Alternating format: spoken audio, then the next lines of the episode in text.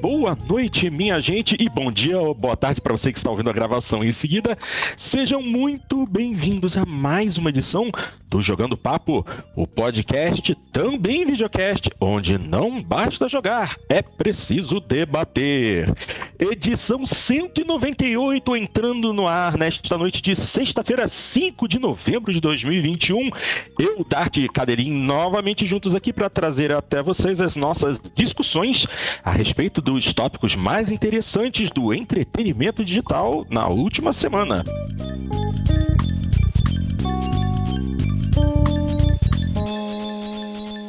Temos bastante coisa para discutir, mas assim, vocês querem já ir direto para as notícias ou a gente fala um pouquinho a respeito de Forza Horizon 5? Jogo que está em acesso antecipado para muita gente desde a meia-noite e um minuto dessa sexta-feira. É, Pera um pouquinho, Porto. Ah, a, a tá, gente e, e, e, muita gente nessa história é, é bem relativa. Bom, eu posso falar assim, por, por mim e por arte. É, por, por a gente. Como você e o Dart? O Dart também tá com acesso antecipado? Sim. Você, você pagou o acesso antecipado mesmo sabendo que vai pro Game Pass? Sim, mas é que uh, para quem tem o Game Pass pode comprar o DLC do acesso antecipado com os, com os futuros DLCs do jogo, né?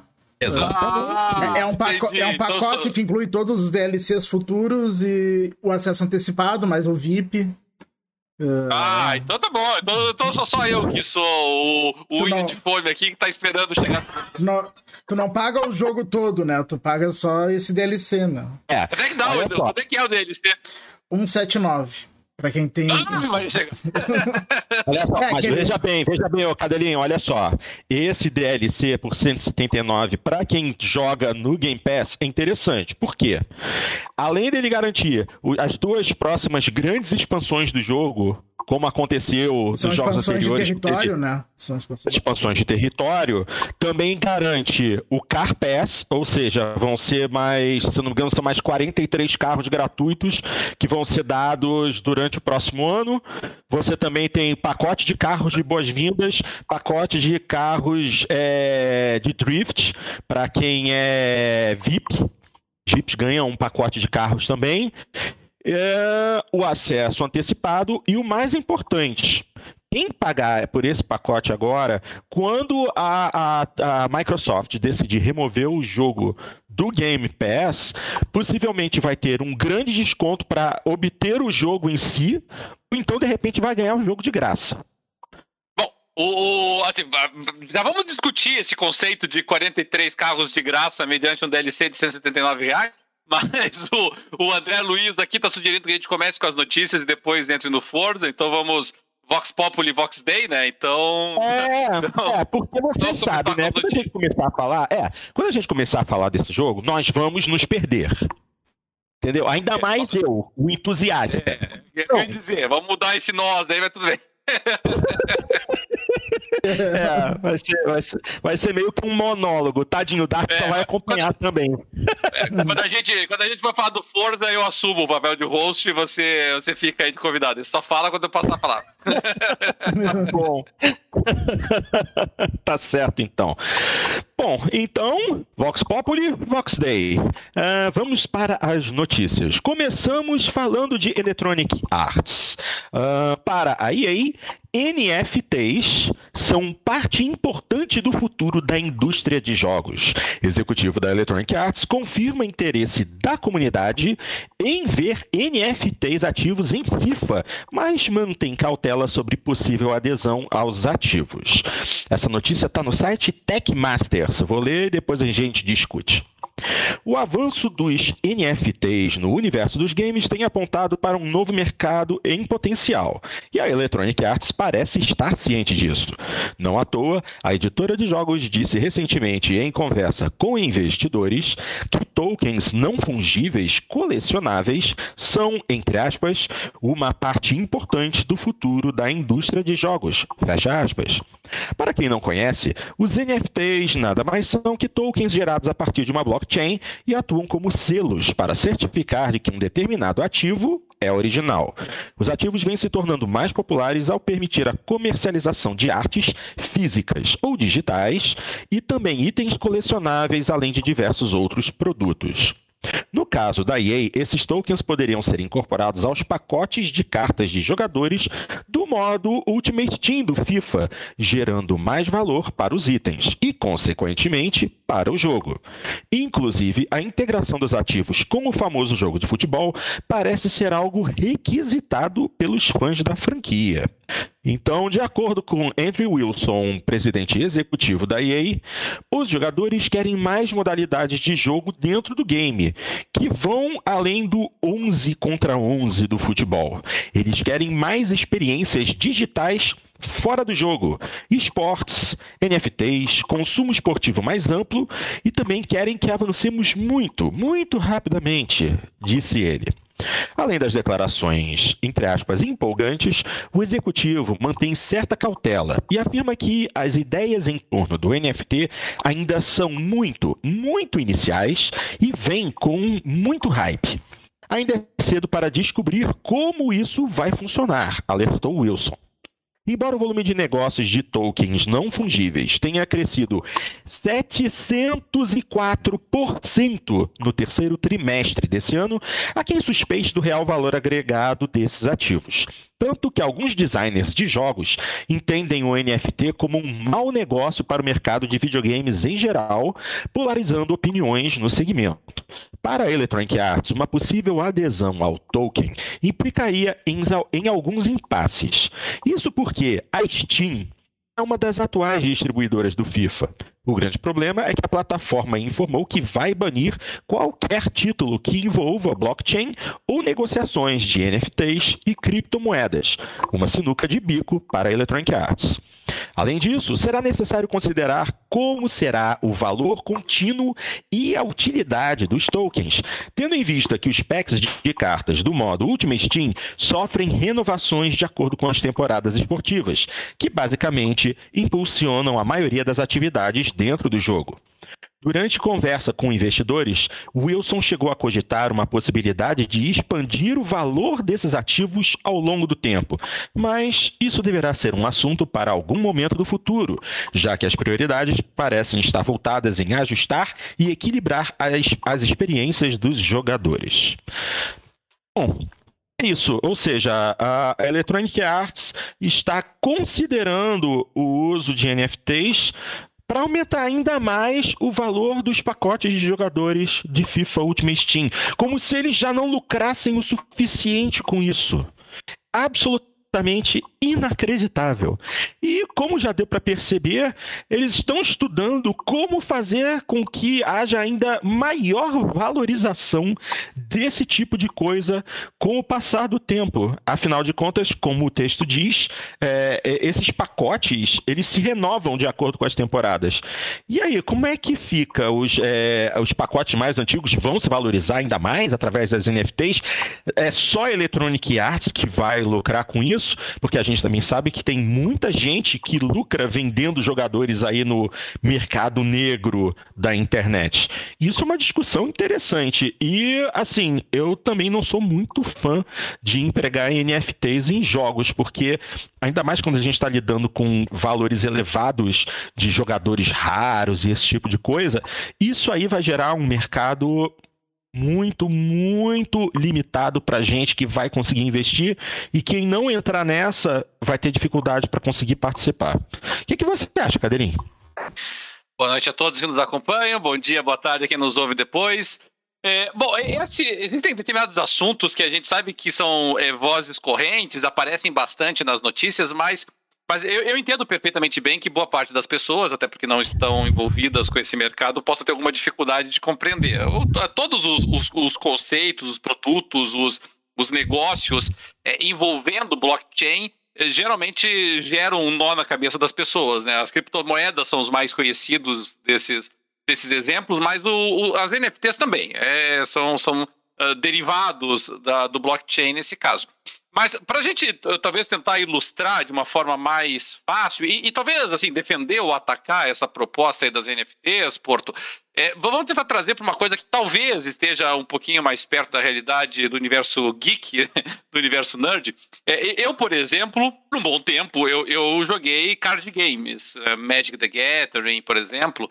E, e, e, jogo ainda card games até hoje, só que digitalmente. Inclusive, eu, eu, recentemente eu tava, e até me arrependi profundamente de não ter comprado esse jogo antes. Eu tava jogando no, no PC o, o Griftlands. E, e, e, quem não teve a oportunidade de jogar esse Griftlands ainda, ele, assim, você vai olhar, você vai pensar, ah, o Griftlands é só mais um, uh, mais um clone do Into the Spire. Uh, e é realmente, mas é, é, extraordinário, é muito bem feito, é, é muito bacana a, a, qualidade do jogo, o conteúdo da, da, do modo campanha, do modo história, da, dos combates. Eu achei a arte do jogo é bem diferenciada, vale muito a pena dar uma olhada. Mas, mas retomando o, o, fio da meada depois, desse, depois dessa parte aí, é, se a gente pensar em termos de, de card games é, reais, e aí você pode usar esse paralelismo com qualquer tipo de colecionável que vocês façam. Pode ser coleção de carros, pode ser coleção de selos, pode ser coleção de moedas, o que você quiser. É, quando você tem, por exemplo, um, um, uma carta do Magic, por exemplo, que seja uma carta é, muito valiosa, porque ela joga, como se diz, ela, ela integra decks que são decks ganhadores, que formam combos, que formam estratégias vencedoras em torneios, é, obviamente elas valorizam, porque elas são utilizadas, então aumenta a, a procura. Quando você fala dessas cartas em edições mais antigas, elas têm um valor ainda maior. Veja, é, pode ser a mesma carta, pode ser a mesma carta, com as mesmas características, mas ela foi, tem lá uma versão da quarta edição, e você tem uma versão da décima edição, por exemplo. É, obviamente, aqui a probabilidade das, da edição mais antiga ter mais valor é maior. Então, de certa maneira, Porto, isso pode ser uma forma deles utilizarem esse NFT no, eh, no FIFA. Você pode ter as cartas dos jogadores ali, os cartões dos jogadores, dos anos anteriores. Então veja, mesmo que renovados, não, mas a minha foi aquela que foi lançada lá no FIFA 2000. Bom, tem que ser agora, porque iria começar agora a ideia, né? Lá no FIFA 2022. Então, você tá, estiver lá em 2040, você vai dizer, não, não, mas eu tenho uma NFT aqui da carta de 2022. E isso pode ter um valor. Pode soar um pouco estranho para nós, assim, porque nós estamos acostumados com a questão da, é, da materialidade, da raridade do, do negócio, mas, mas, vamos pensar em coisas mais básicas de microtransações. Por exemplo, no Steam, todo mundo sabe, o Steam tem um marketplace dele, né? Um marketplace que é usado para bastante coisa, entre elas para você fazer negociações entre os jogadores de conteúdos extras para os jogos. E em alguns jogos mais famosos, que principalmente multiplayer, eles têm um, um mercado muito ativo, né? Que os jogadores trocam, vendem, compram é, é, é, itens ou é, armas, armaduras, o que é que seja, ali. E, e, e assim, eu, eu, sempre via boa parte desses produtos assim, serem vendidos ali a 3, 4, 5, 6 reais, né? Eu falei, tá, vai lá, né? Mas, mas, sempre tinha aqueles produtos que eram vendidos assim a, a, a 15, 20, 25 mil reais. E eu pensava assim, ah, não é possível, né? Foi um cara ali que que botou esse troço ali, torcendo que a mãe de, de alguém deixe o computador ligado, o pai de alguém deixe o computador ligado, a criança de 5 anos vai lá e aperta para comprar sem querer. Deve ser essa esperança que o cara tem. E mas não. Na verdade, quando você vai olhar, você percebe que não. Por exemplo, e aqui eu vou dar um exemplo é, concreto nesse instante, estamos hoje em 5 de novembro de 2021. Eu vou pegar, não é nem, não é nem o mais caro deles, tá? Vamos pegar aqui os, os itens do Dota 2, Dota 2, que é um, daqueles MOBAs, né? Aqui tem, tem um item que eu não faço a menor ideia do que, que ele seja, mas imagino que seja puramente cosmético, que se chama Nemesis Emblem 2021. E, e, esse Nemesis Emblem, pelo que eu entendi, ele cria exatamente isso. Ele cria um emblema para o herói, tá? É, esse Nemesis ele está sendo vendido hoje ao valor de mais baixo de R$ 3.941. E aí você pode olhar, você entra no produto, você consegue ver o histórico dele. E aí você pega o histórico desse produto e eu estava vendo aqui, por exemplo, no dia 3 de novembro, anteontem, por exemplo, esse mesmo item foi vendido a R$ 3.972. É, se você puxar no dia anterior, ele foi vendido a 3.277 reais. É, e, e, e para quem conhece a estrutura do Steam, você Paga pode, isso aí por, por exemplo, um emblema ter... dentro do jogo. Por um emblema dentro do jogo. Fique claro isso, tá? Fique claro o que, que ele é. E fique mais claro ainda, ele não dá benefício especial. Ele não dá mais pontos pro teu personagem, ele não aumenta ponto de vida, ele não aumenta o ataque, teu FPS, nada. Teu DPS, nada. É só cosmético. Viu como esse DLC do Forza é barato? Porra. Ele, ele dá aí, coisas pro jogo. Que talvez, é, é. O pessoal que talvez conheça a, a, estrutura do Steam, né? Se você quer um determinado produto no Steam, é, que no, no mercado, você pode chegar e dizer assim, putz, eu queria esse emblema, mas eu não, eu não quero pagar R$ 3.941 por ele. Você pode deixar agendado no Steam o preço que você estaria disposto a pagar por aquele produto. Se alguém botar o produto para ser vendido naquele preço, o, o, automaticamente você, você compra o item correspondente. E aí você vai na lista de compras, que geralmente assim, são valores bem baixos, né? Às vezes tem lá um, um negócio lá que é vendido a 10 reais, o cara coloca lá 2 reais, né? Pra comprar automaticamente. Quer dizer, pegar numa pichinchona. Esse mesmo item aí, você olha aqui a lista de agendamentos, 2.645, R$ 2.636, 2.224. Quer dizer o seguinte, se você tiver esse item e você botar para vender agora, nesse instante, a R$ 2.645,43, ele vai ser imediatamente comprado. Não, não, você não vai precisar esperar, vou aguardar. Não, ele vai ser comprado imediato. É R$ 2.645 na tua conta se você tiver, na tua conta virtual do Steam, naturalmente, se você tiver esse, esse Nemesis Emblem. Então, é óbvio, é evidente que existe muito dinheiro para ser feito nesse, é, nesses negócios digitais. Qual que é o grande X da questão aqui, Porto, só para encerrar? É, hum. O que as empresas querem nessas vendas, nessas negociações, é que esse dinheiro fique dentro do mercado delas. Uhum. Né? Então, Nesse caso específico, né, que eu falei aqui, a tua conta, não vai pra tua conta do banco, vai pra tua conta do Steam. Você, a tua conta do Steam vai ter R$ 2.645 ali para você gastar com o quê? Com produtos do mercado do Steam ou do, do próprio Steam, entendeu? É, o, o NFT, ele teria, digamos assim, a vantagem dele poder ser negociado mesmo fora dessas plataformas. Então, assim, é, é aí, é aí que vem a discussão o valor fora, onde é que está o valor do produto em si. As pessoas vão dizer, ah, esse produto só tem valor para quem joga FIFA. Só tem valor para quem está lá é, mexendo no jogo. Esse, nesse caso específico, isso é verdade.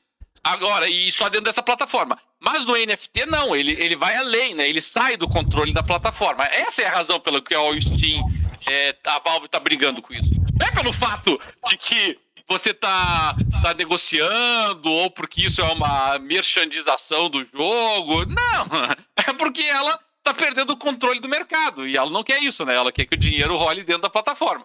Entendi. Ah. Bom, só seja uma coisa, não sou eu que vou fazer dinheiro é, nessa situação. É, no final, no final das contas, sempre quem vai sair ganhando é Electronic Arts. É, e a EA diz que fez pesquisa que os jogadores querem e eu acredito que queiram mesmo, que tem muitos jogadores que faz que faz dinheiro jogando, como, vendendo essas cartinhas do, do Ultimate Team. E com NFT eles poderiam fazer dinheiro real mesmo, né? Não só dentro do jogo. É. É, assim, é, é uma discussão interessante. Eu, eu só me sinto é, meio por fora dela justamente porque é, eu, particularmente, sou um cara das antigas.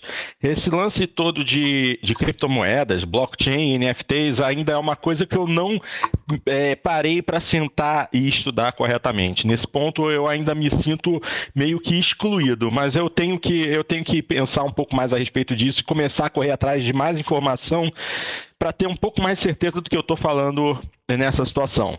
É, por exemplo, nossa próxima notícia também se refere a NFTs blockchain em jogos. E a notícia diz o seguinte: Take-Two Interactive afirma crer que o futuro dos jogos está ligado aos NFTs e blockchains. Vejam bem, notícia publicada no Game Vício. Esqueça os jogos como serviço. A nova moda agora é NFT, e blockchain. Ao longo da última semana, empresas de jogos third party revelaram seus relatórios fiscais do segundo quarto de 2022, enquanto nomes como Microsoft e Activision citaram estar empolgadas com o metaverso. Pausa. Já, olha, olha outra coisa aí que já está aparecendo, que essa palavra está começando a surgir em todo canto. Metaverso. Eu não sei o que é metaverso, ainda preciso é, descobrir é o... o que é. É o ressurgimento do Second Life, só que pelo Mark Zuckerberg agora. Ah, meu Deus, como é possível? Eu achei, eu achei a mesma coisa. Ah, não, não é possível. É, é, é, é sério. Ou uma tentativa é sério, de. Não pode ser sério. Ou também uma tentativa de fazer o, aquele mundo do jogador número um lá. O, o Facebook virar aquilo. Ok. Vamos em frente todo, com a notícia. Mundo, depois... Todo mundo usar o ah. óculos de realidade virtual e daí trabalhar lá dentro, estudar lá dentro, viver lá dentro. é isso que o Mark Zuckerberg quer. ah, meu Cristo. Vamos lá. Então, continuando. É, enquanto nomes como Microsoft e Activision Blizzard citam estar empolgadas com o metaverso, outras empresas, como a Ubisoft, Electronic Arts e agora a Take-Two Interactive, estão mais empolgadas com os jogos em NFT e blockchain, o famoso Play to Earn, jogar para ganhar, para receber, ou seja, para entrar tutu no bolso. Durante a mais recente teleconferência com seus acionistas, a Take-Two Interactive esboçou não ter muito interesse ou confiança no futuro do metaverso. Mas, quando questionados sobre os NFTs e blockchain, a empresa citou estar adepta a acreditar que isso é um dos próximos grandes caminhos da indústria de jogos eletrônicos. Então vamos lá, vamos começar as citações. Abre aspas. Se você está usando uma palavra da moda para aumentar sua avaliação, é provavelmente uma má ideia que não vai terminar bem, disse Strauss Zelnick, CEO da Take-Two. Continuando palavras dele. E se você define metaverso como tudo o que fazemos no mundo fisicamente se tornará digital, então você está falando com um cético. Se, no entanto, você definir o metaverso como uma paisagem digital envolvente, onde você pode se apresentar como um avatar, onde você pode conversar e sair com pessoas, onde você pode andar de bicicleta, surfar, andar de moto, dirigir, competir, contar histórias, ouvir histórias, ter eventos ao vivo, sentar em uma mesa de cassino, Bem, então já temos metaversos aqui na Take-Two. E eu diria que temos os maiores e melhores metaversos que existem, com GTA Online, Red Dead Online e a versão online de NBA 2K fecha aspas. Ou seja, ele já está dizendo que os jogos, os, os ambientes virtuais dos jogos da Take-Two são metaversos. Zelnick diz que a empresa é all-in quando o assunto é mundos virtuais que divertem e envolvem as pessoas, mas muito menos na ideia de que tudo o que fazemos atualmente fisicamente precisa ser substituído por um equivalente digital. Abrindo aspas de novo ao Zelnick. Não acredito que você vá acordar de manhã, entrar em uma sala dedicada, sentar em uma cadeira dedicada, prender um fone de ouvido e fazer absolutamente tudo em casa que você faz atualmente no mundo real. Acho que todos nós descobrimos na pandemia que passamos muito tempo fazendo isso do jeito que é. E é por isso que fiz algumas marcas sarcásticas sobre o metaverso anteriormente. Mas se houver uma empresa de metaverso gerando receita real e ganhos reais, seríamos nós. Provavelmente seríamos a empresa número um que já está fazendo isso. É, ah, o cara tá se achando mesmo. Continua. É, eu. Porto, só uma, uma parte aqui assim, porque veja, claro. é basicamente o que ele está dizendo assim é que a, a, as pessoas não, não estão dispostas a ficar sentadas na frente de um computador e de um, de um game e para ficar fazendo coisas que elas podem fazer na, na vida real, né? Como, por exemplo, uhum. é, fazer compras, cuidar da casa, cuidar dos filhos, é, arrumar. É, eu acho, particularmente, que é, podia, a gente podia fazer um teste com isso. A gente podia fazer um jogo no qual é, você assume um personagem e que você tem que trabalhar, que você tem que que, fazer comida, tem que ler, tem que botar para descansar e tal, para ver se vai funcionar. Eu, eu até sugiro que a gente chame esse jogo de The Sims e vamos ver se ele funciona, para ver se as pessoas estão interessadas e se elas vão gastar dinheiro nesse tipo de coisa. É, mas é exatamente isso. Essa ideia de metaverso é por colocar a gente numa, numa sala vazia com uma cadeira, um par de controles e um headset de realidade virtual. E o nosso e a gente vai partir, a gente vai passar a trabalhar no mundo virtual. É isso? Eu acho isso um completo absurdo, né? Mas não, sem, sem, eu não acho absurdo, já tem esse negócio, né? Não, e, sem, e sem contar ficar com, com óculos de realidade virtual mais do que 15 minutos no dia, né? É, não, mas então, o que é, o Dart falou, o que eu acho, eu acho que o metaverso é substituir o mundo real por um mundo virtual. A gente vai entrar num, realmente, como vocês falaram de brincadeira, um second life da vida, onde todas as nossas atividades profissionais e atividades de lazer vão ser no ambiente virtual. Eu acho isso uma tremenda mas, besteira. Mas, mas, mas, ah, pô, mas assim, depende. Depende do, do, do conceito, do, do, que você quer dizer com besteira. Se você acha assim, besteira no sentido, eu acho isso uma perda de tempo, acho isso uma desconexão das pessoas é, com a realidade, para reproduzir Exatamente. a realidade, ok, eu estou de acordo contigo nisso. Agora, se a questão é, é como é eu vou dizer assim, existe possibilidade, porque é isso que me incomodou nessa manifestação dele, do, do uhum. da, da Take Two. Porque se o que ele está questionando é a possibilidade de que isso venha a fazer sucesso, de que isso vai encontrar respaldo, de que isso vai encontrar eco. Mas nós temos centenas de jogos, não um ou dois, mas são centenas de jogos são slice of life, ou alguns uhum. deles, no caso do The Sims, nem chega a ser um slice, é, é full life, inclusive, e, e que fazem muito sucesso e que vendem horrores e fazem dinheiros é, montanhas de dinheiro com isso. Então, assim, não é uma aposta maluca a do, a do Zuckerberg. Ela não é, ela não é revolucionária. Não é nada assim de significativamente novo, por enquanto. Nada impede que no futuro próximo ela venha a agregar funcionalidades que sejam revolucionárias. É, mas assim, eu entendo o metaverso, pelo que tudo está sendo dito, é substituir o mundo real pelo mundo virtual, literalmente. Você vai para o trabalho dentro de um ambiente virtual onde você é representado por um avatar e dentro desse ambiente você vai realizar sim, as suas atividades sim, profissionais. É o jogador Não é uma um. mera diversão. Jogador número um. É, é isso aí, jogador número um. Esse ambiente virtual vai ser o seu espaço de trabalho. Eu acho que é isso. Lembra, lembra da PlayStation Home? Você tem dentro da PlayStation Home um. É, um, é bem cinema. parecido também. É. Aí você entra na, na, sala de cinema e você vai ver os filminhos que estão sendo exibidos. A ideia do metaverso é que vai haver uma pessoa responsável por projetar aquilo que as outras pessoas vão assistir. E a pessoa e, e, e o, o, proje, o cara que faz a projeção da imagem dentro do cinema virtual, ele vai ganhar por isso você transformar um ambiente virtual em espaços reais de trabalho. É isso que eu entendo como metaverso.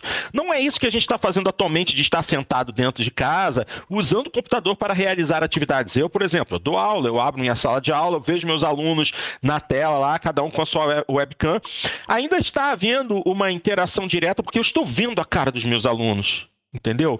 Mas o metaverso, pelo que eu entendo, é utilizar um ambiente virtual, realmente, com representações virtuais de cada pessoa, como um espaço real onde vão se desenvolver atividades profissionais. É isso que eu acho que é a visão, inclusive, do, do Zuckerberg, para essa ideia é. dele. Eu, eu, acho, Porto, sem querer é, tornar muito.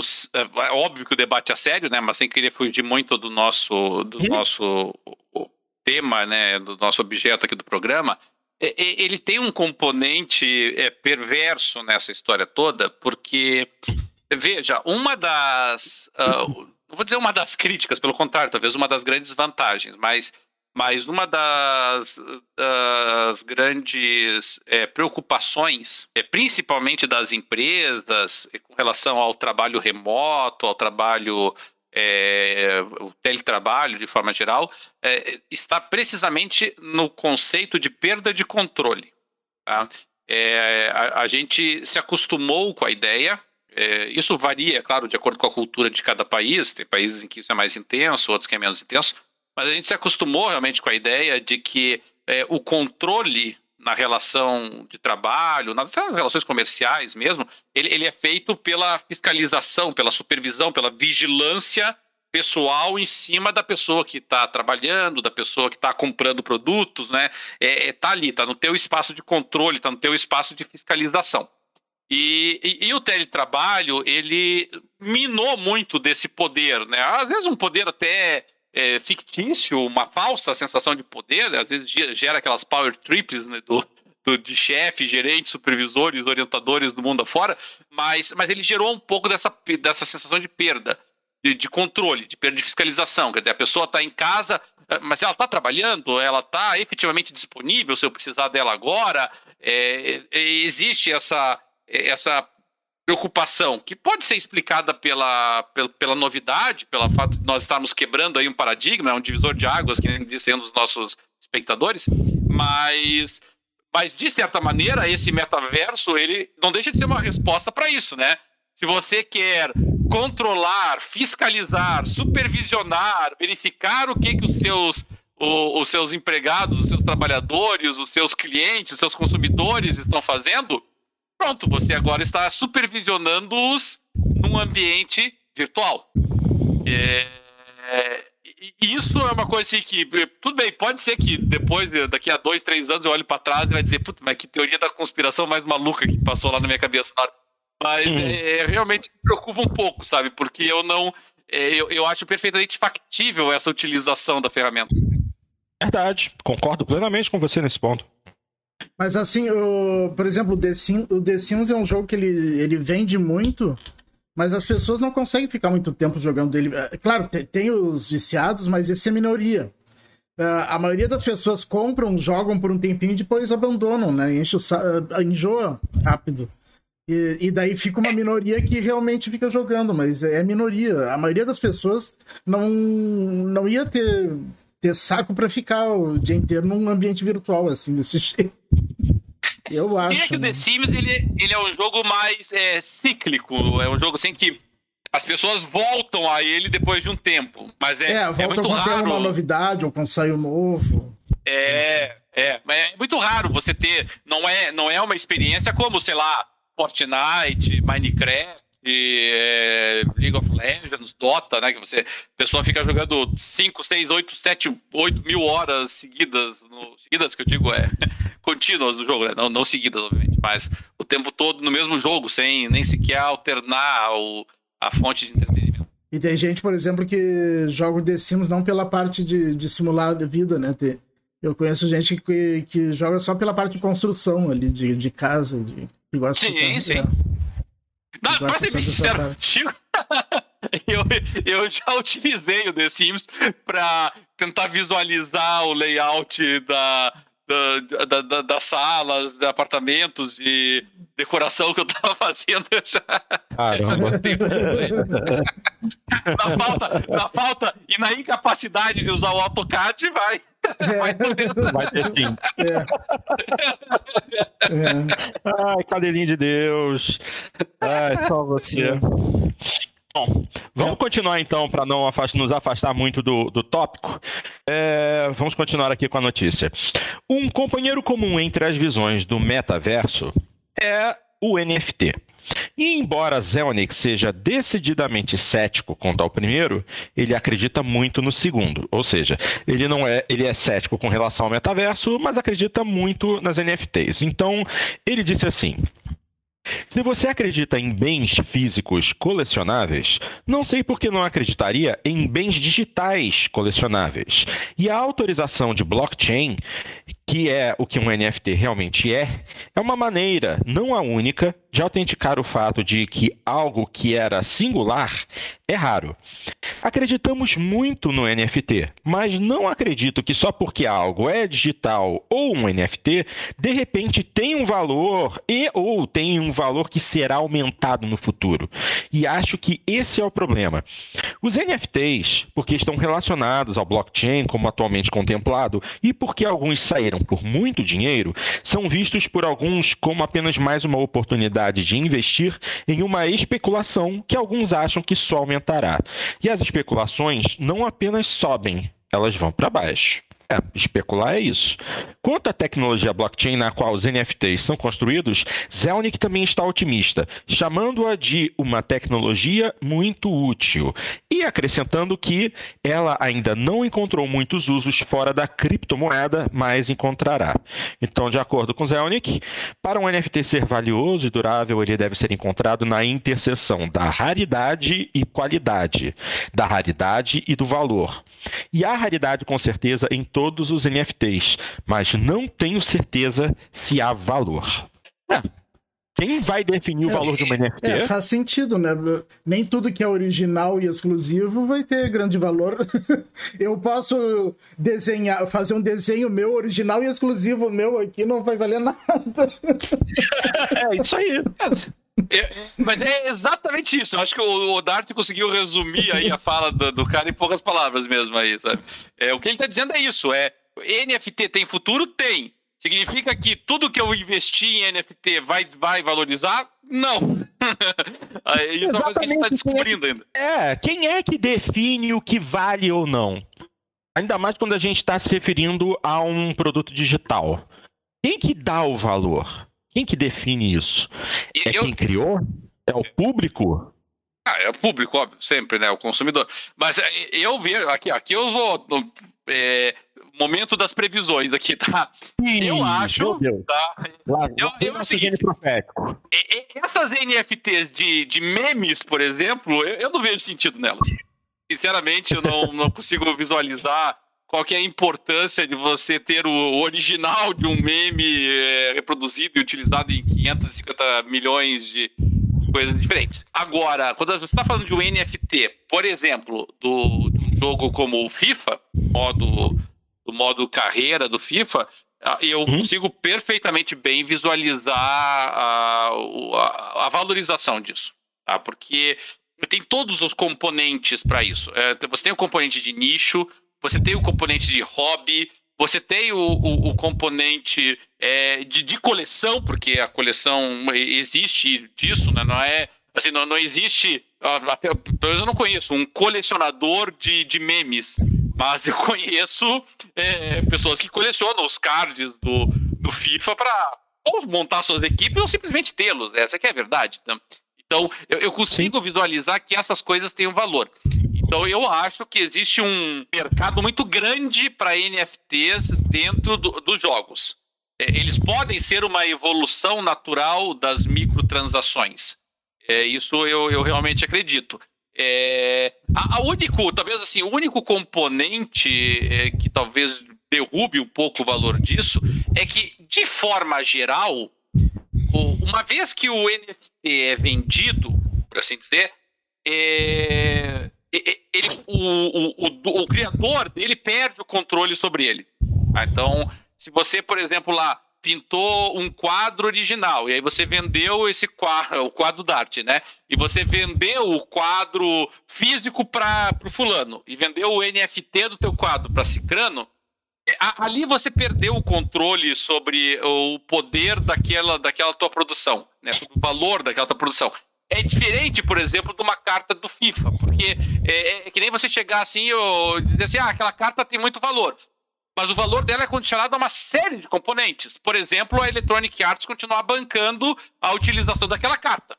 Então, uma carta que você continua podendo usar tem um valor. Uma carta que você só pode usar em determinadas circunstâncias tem outro valor. Uma Sim. carta que você não pode usar em circunstância nenhuma é, é outro valor completamente diferente. Então, é, a, a, como eu vou dizer assim, nesses cards, nessas microtransações, a, a desenvolvedora, a empresa que, que faz o jogo, né, que gerencia o jogo, é, ela tem muito poder sobre o valor da carta. Então, isso torna ele uma transação meio arriscada, porque você não está no controle do negócio, né? Você está numa situação muito assimétrica.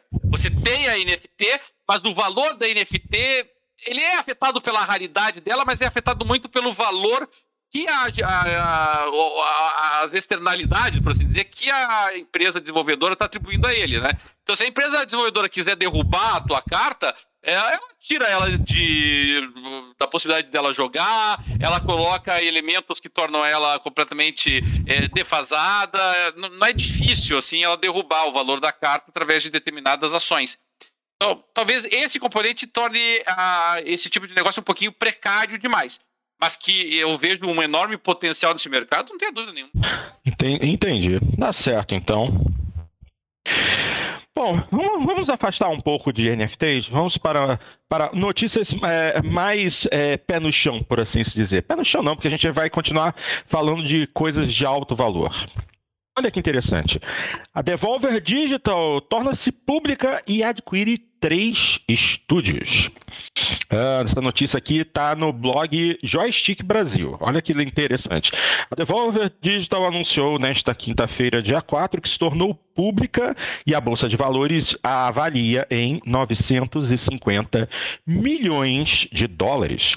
A empresa disse que, com a abertura de seu capital, será capaz de continuar a investir nos jogos que está trabalhando agora, fazer parceria em novos jogos que antes não poderia considerar e adicionar mais das excelentes pessoas com quem amam trabalhar, o nosso quadro de profissionais consumados de videogame. Os funcionários da Devolver Digital ainda são os proprietários majoritários da empresa. Dizia-se já que todos os que trabalharam lá possuem alguma participação. Além de agora oferecer ações públicas, a empresa também anunciou a aquisição de três estúdios: o Dodge Roll de Enter the Gungeon, a Nerial de Reigns e Card Shark e a Firefly Studios da série Stronghold. Esses estúdios se juntam a Crotium de Sirius Sun e The Talos Principle, que também havia sido adquirida no ano passado. Os jogos e experiências que esses quatro estúdios planejaram são incríveis e cada um mantém sua total autonomia criativa concedida a eles ao longo de nosso relacionamento, disse o comunicado da Devolver. Além disso, é dito que a Sony investiu em uma participação de 5% da empresa, de acordo com o site GI.biz.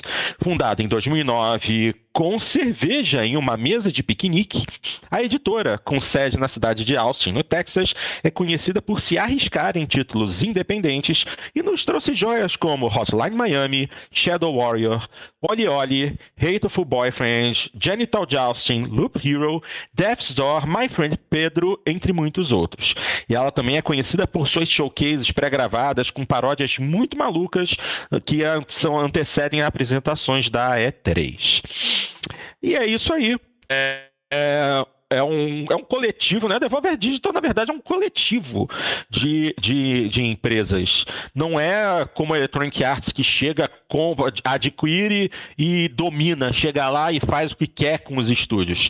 É, a Devolver, ela não é tão grande quanto as outras, mas ela ainda dá um, um, um espaço, né? Uma liberdade grande para que os seus estúdios adquiridos, vamos colocar assim, possam trabalhar do jeito que acham melhor. Isso é bom porque a gente vê as apresentações da Devolver, que é, é, é muito focada em indies, né? Mas é, tem muita coisa de qualidade, tem muita bobagem no meio, mas tem alguns títulos de qualidade realmente. Isso aí a gente não pode negar. E assim, é, a Sony investir 5% na Devolver é, é um valor que a gente pode considerar até pequeno, mas é, talvez seja uma, uma forma da Sony é, dizer assim, ó, a gente ainda dá um apoio para os indies, tá? Até parece. A gente sabe muito bem que a Sony, ao contrário da, da Microsoft, ela realmente, indie para ela é, é, é, é, gente, gente de, de baixo clero, assim dizer. O negócio da Sony é AAA. Mas já é alguma coisa. Muito pouco, mas é alguma coisa. O que, que vocês acham? Ah, é, são, são, boas notícias. A, a Devolver é uma, é uma empresa muito divertida mesmo, como você falou. É uma empresa Sim. que traz muito conteúdo é, independente, de, independente no sentido literal do termo, de realmente coisas assim que são até alternativas em termos de conteúdo, que se arriscam bastante. E, e isso é importante. É importante a gente ter a gente ter produtos que que, que, desafiam né, o lugar comum e ter uh, publishers, como é o caso da Devolver, que apostam nisso. É, a Devolver, realmente, se a gente parar para pensar na Devolver, ela não tem, não é uma empresa assim de ter arrasa quarteirões. Mas ela já era publisher dessas empresas aí, que agora viraram estúdios in-house dela, e, e, todos, assim, estão entre os principais títulos da Devolver, se você para pensar, assim, em termos de recepção crítica, é, todos eles, né, Tales, uh, o, o Talos Principle, o, o Reigns, o Enter the Gungeon, o, uhum. o Hotline Miami já mencionado, o, o que mais aqui? Todas as versões do Reigns, né? Porque o Reigns tem Game of Thrones, tem uma série de, de versões diferentes dele aí. São todos jogos assim que eh, pode ser, não vai ter ali um 95, 96, 97 no Metacritic, mas vai estar lá, 85, 86, 87, 88, 89. Então são jogos muito bem recebidos pela crítica, mesmo sendo bastante ousados nas suas propostas. Então, então é legal, né? Agora, tem esse componente, né? No momento em que a empresa se torna pública, é, sempre corre esse risco de aquisições, né? Você vê, a Sony já fez uma, um avanço ali, pegando 5%. Né? Bem, 5%, não parece lá tudo isso, né?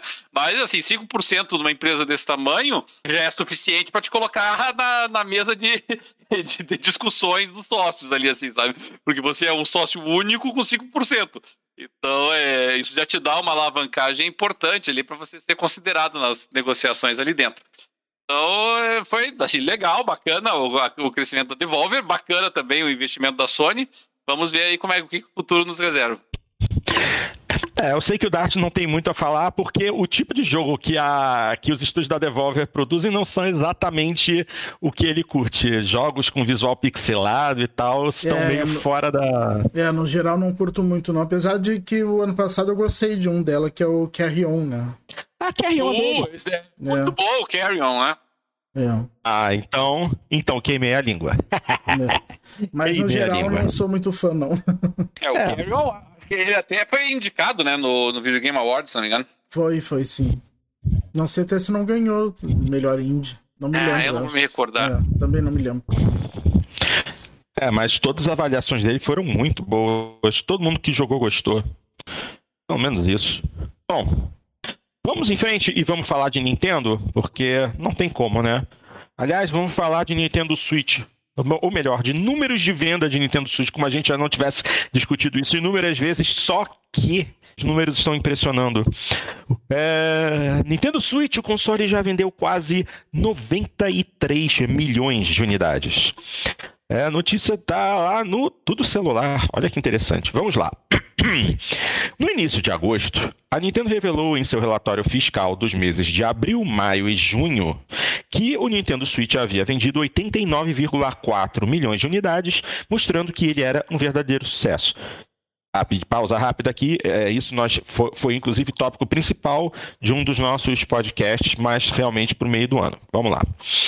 Esta semana a empresa divulgou um novo relatório trimestral e anunciou que até 30 de setembro de 2021 foram vendidas 92,87 milhões de unidades. Isso representa um aumento de quase 4 milhões de unidades em um curtíssimo período de tempo. Mesmo com números expressivos, o valor ainda é menor que o das vendas atingidas no mesmo período do ano passado. Contudo, devemos levar em consideração que a pandemia do coronavírus e o lançamento de Animal Crossing New Horizons foram os grandes responsáveis pelo aumento nas vendas. A título de curiosidade, o Switch está bem perto de alcançar os 101,63 milhões de unidades vendidas do Wii. E considerando o recente lançamento da versão OLED, parece que ainda teremos um longo período de vida do console, resultando em um número de vendas ainda maior. Por mais que muitos países estejam em crise por conta da pandemia, o ramo de tecnologia segue de vento e popa, já que a mudança de trabalho para o home office e as quarentenas obrigaram as pessoas a melhorar seus setups e passar mais tempo se entretendo com videogames. O resultado disso é um aumento exponencial na venda desses dispositivos. Esta semana, a Microsoft, PlayStation e Nintendo realizaram apresentações dos lucros do primeiro trimestre do ano fiscal de 2021 e é possível ter uma ideia de como o mercado de games caminhou Enquanto a Sony anunciou que é o PS4 ultrapassou os 116 milhões de unidades vendidas, e a Microsoft revelou que a divisão Xbox gerou recordes de arrecadação no ano fiscal de 2020, a Nintendo confirmou a ultrapassagem dos 89 milhões de unidades vendidas. Ué?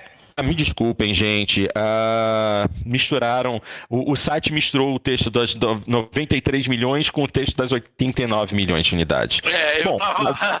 a matemática estava difícil de seguir mesmo. É, mas, mas ok. Mas então, além da. Além, já estou mudando de página aqui, porque outro texto aqui informa que além da divulgação desses 90, dessas 93 é, milhões de unidades vendidas do Nintendo Switch, é, também já foi possível realizar uma contagem do número de vendas para indicar os 10 mais vendidos jogos first party da empresa nesse mesmo período, nesse último trimestre.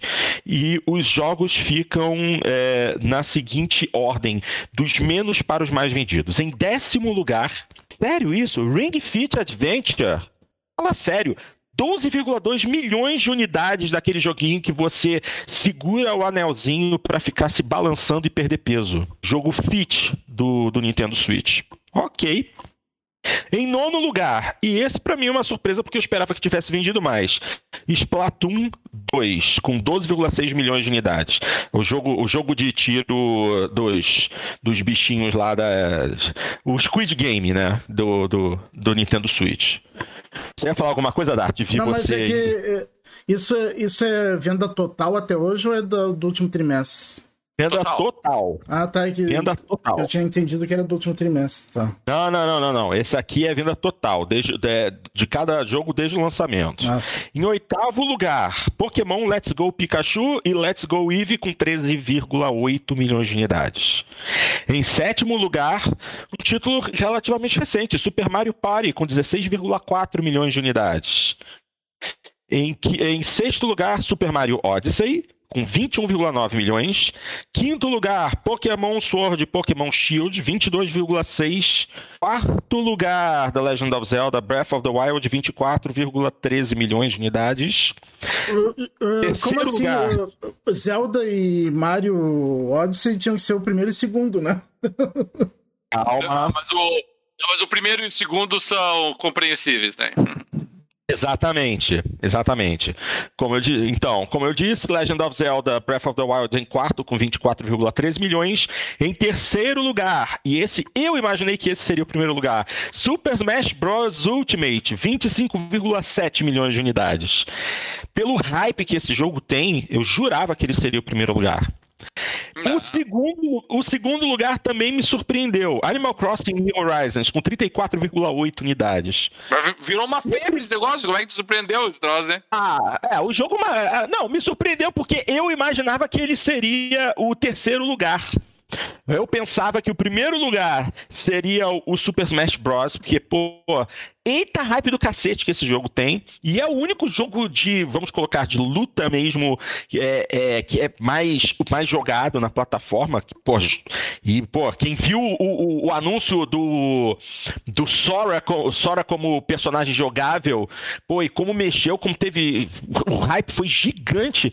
Pô, eu jurava que esse jogo era muito. tava, tava no topo do, do Nintendo Switch.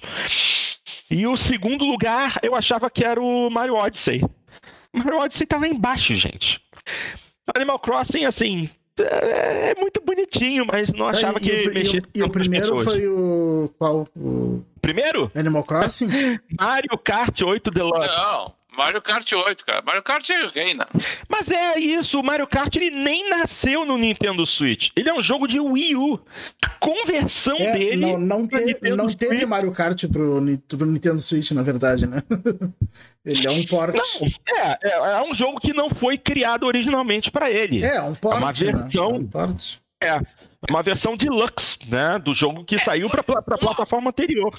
Uma coisa que chama atenção, né, Porto, é, é, é que assim, bom, primeiro a quantidade de, de, de, vendas deles, que é, que é extraordinário, mas, mas chama atenção um, um, componente que você falou ali, porque você começou a falar da notícia dizendo o seguinte, olha, os 10 jogos first party mais vendidos. Assim, e aí, e, e, e, quando você anuncia dessa forma, dá a impressão de que, não, nós vamos olhar só os first party. Não é isso. Para vocês terem uma dimensão de como funciona o mercado da Nintendo, dos 50, presta atenção, dos 50 jogos mais vendidos para o Switch, só 9 não são da Nintendo. É, a, existe uma dificuldade monstruosa das outras empresas de conseguirem penetrar na base instalada da Nintendo. A Nintendo produz os próprios jogos e as pessoas que compram os consoles da Nintendo compram os consoles da Nintendo para jogar os jogos da Nintendo. Essa que é a verdade. É, mas então, eu acho, assim, mas eu acho que uh, também tem outro componente aí. É porque a Nintendo não lança hardware que dê para jogar os jogos das third parties. Isso é uma, é uma ótima explicação, realmente. É, não tem, é, também tem isso, né? Se, se tivesse um hardware uh, competitivo com o PlayStation, que, que lançasse os mesmos jogos com versões semelhantes, né? Talvez é. tivesse é. uma venda a semelhante. Grande a, grande vantagem do Nintendo Switch é que, assim, muito embora agora a Nintendo já tenha a sua loja online, mas, assim, o, o grosso do caldo das vendas do Nintendo Switch ainda são é, do software é, físico, da, do, dos cartuchinhos. Então, isso nos permite um controle muito maior das vendas dos jogos deles, coisas que a Microsoft e a Sony já não liberam tanto. É, mas mesmo assim, só para vocês terem uma dimensão, é, o, o, jogo mais vendido first, é, third party para o Switch, ele só vai aparecer na 14 colocação. E ainda assim, não foi qualquer jogo, é o, é o Monster Hunter Rise vai aparecer em 14 colocado. Um jogo assim que é, é praticamente sinônimo de videogame no, no, no Japão, Monster Hunter. Então, e aí você pega. Curiosamente, Porto, a gente tava falando aqui, a, a, Devolver está na lista do top 50 do Switch. Aquele Enter the Gungeon que a gente mencionou, ele é o 50 jogo mais vendido pro, pro Switch. E agora você vê, é, essa reportagem, onde eu fiz a leitura, ela não informa exatamente é, se esses números englobam tanto venda física quanto venda digital. É, eu acredito que seja. Aí eu fico imaginando, conta aí mais, uh, mais uns seis meses, oito meses, para a gente ver em que posição vai ficar Metroid Dread. É, isso é importante.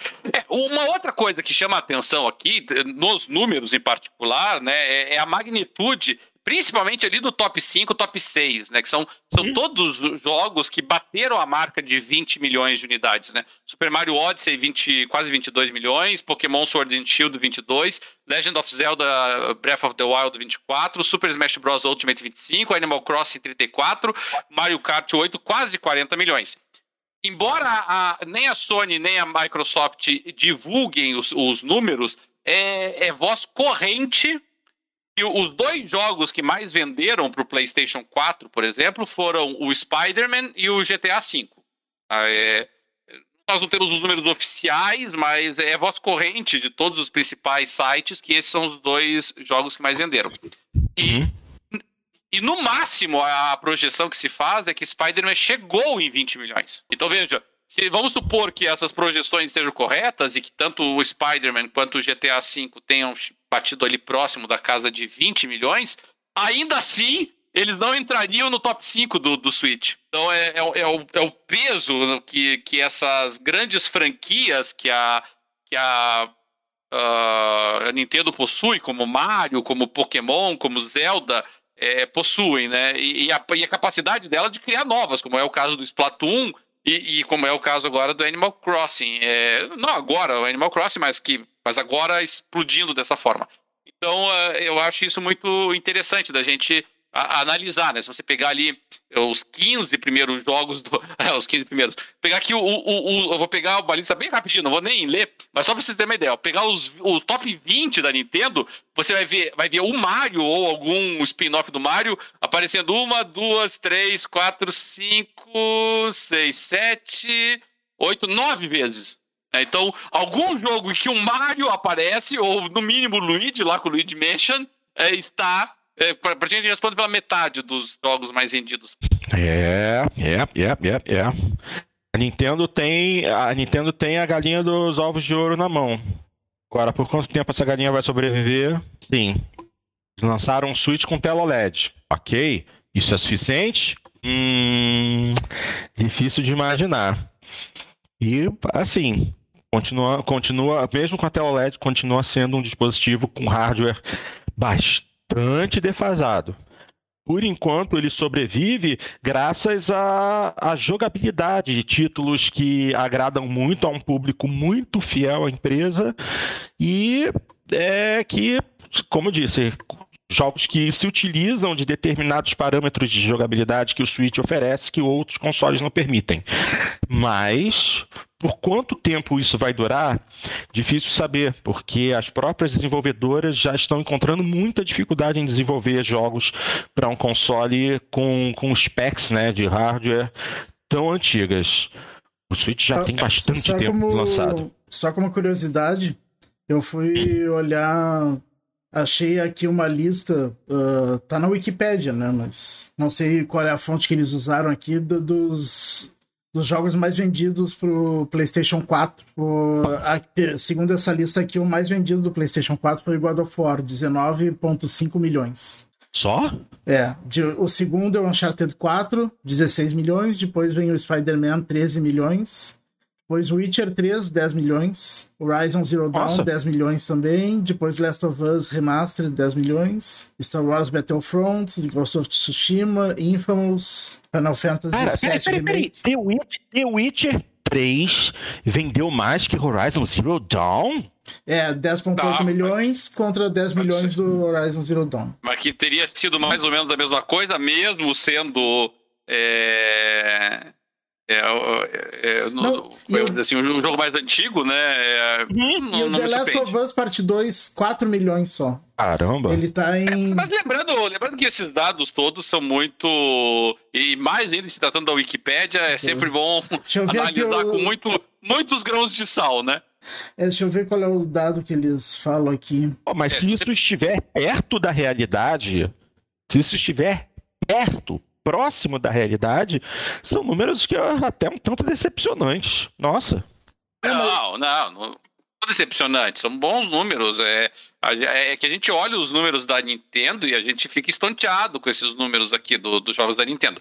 Mas a gente é. tem que lembrar que, assim, é, é, o próprio God of War, historicamente, é, vendia é, né, para menos do que isso, inclusive, assim, sabe? Então, é, nós, nós, nós tínhamos jogos que eram, assim, vamos pensar assim, ah, esse jogo aqui foi uma rasa quarteirão, ele vendeu uma barbaridade. E aí quando a gente vai olhar ele, assim, a gente descobre que, ah, não... Vendeu bem, mas também não foi essa, essa coisa explosiva toda, assim. Então a gente vai pegar e, e começa... Vamos, vamos, pegar o exemplo aqui, tá? o, o Gears of War, ele, ele foi um jogo extra...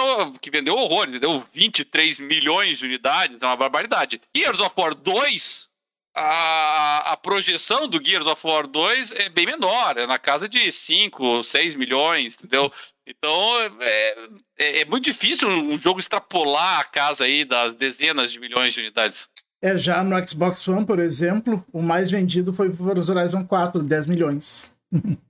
É, viu só? Olha o tamanho da, da, da, distância que a gente está falando se esses números estiverem corretos, né? É que é. realmente os números da Nintendo, com seus exclusivos, eles são eles são um buraco negro, né? Eles distorcem todos os números.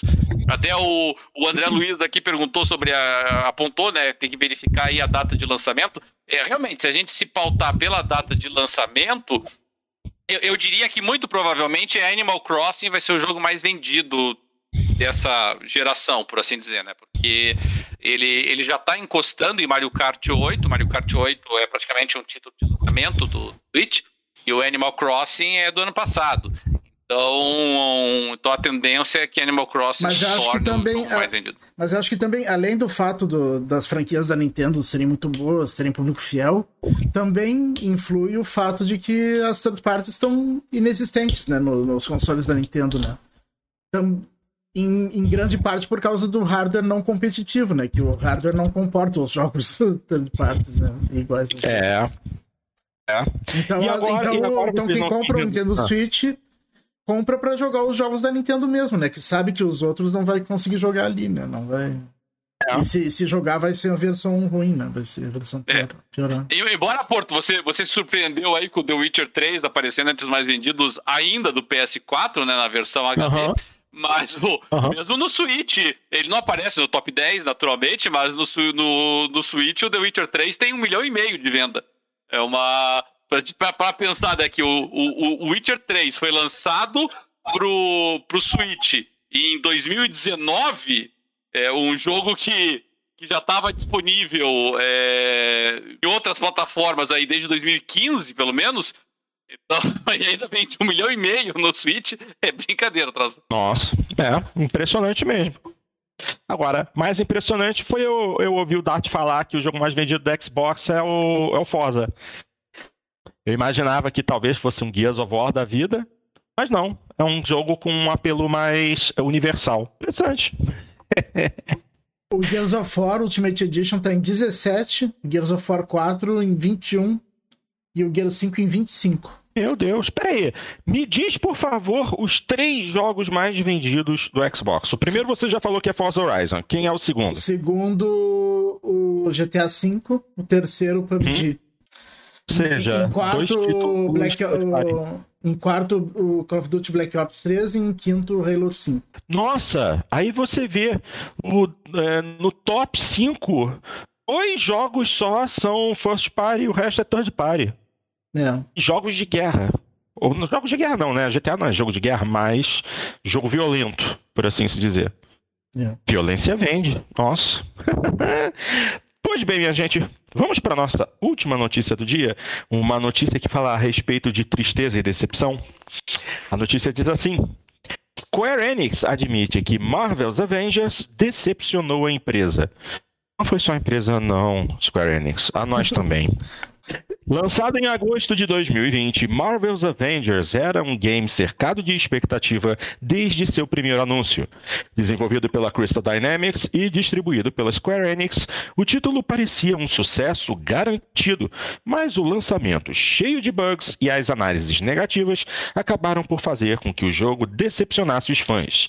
E eles não foram os únicos. Em seu relatório anual de prestação de contas, Yosuke Matsuda, presidente e diretor representativo da Square Enix, admitiu que o jogo deixou a empresa decepcionada. Abro aspas para Matsuda. Eu também gostaria de ressaltar que Marvel's Avengers era um título ambicioso para nós, em que nós usamos o modelo de games como serviço. Nós superamos uma variedade de dificuldades inesperadas na fase final de desenvolvimento do jogo, incluindo a necessidade de mudar o regime de trabalho para fazer tudo de casa durante a pandemia. Fomos capazes de superar esses desafios e lançar o jogo, que infelizmente não se provou tão bem sucedido quanto gostaríamos. Fecha aspas.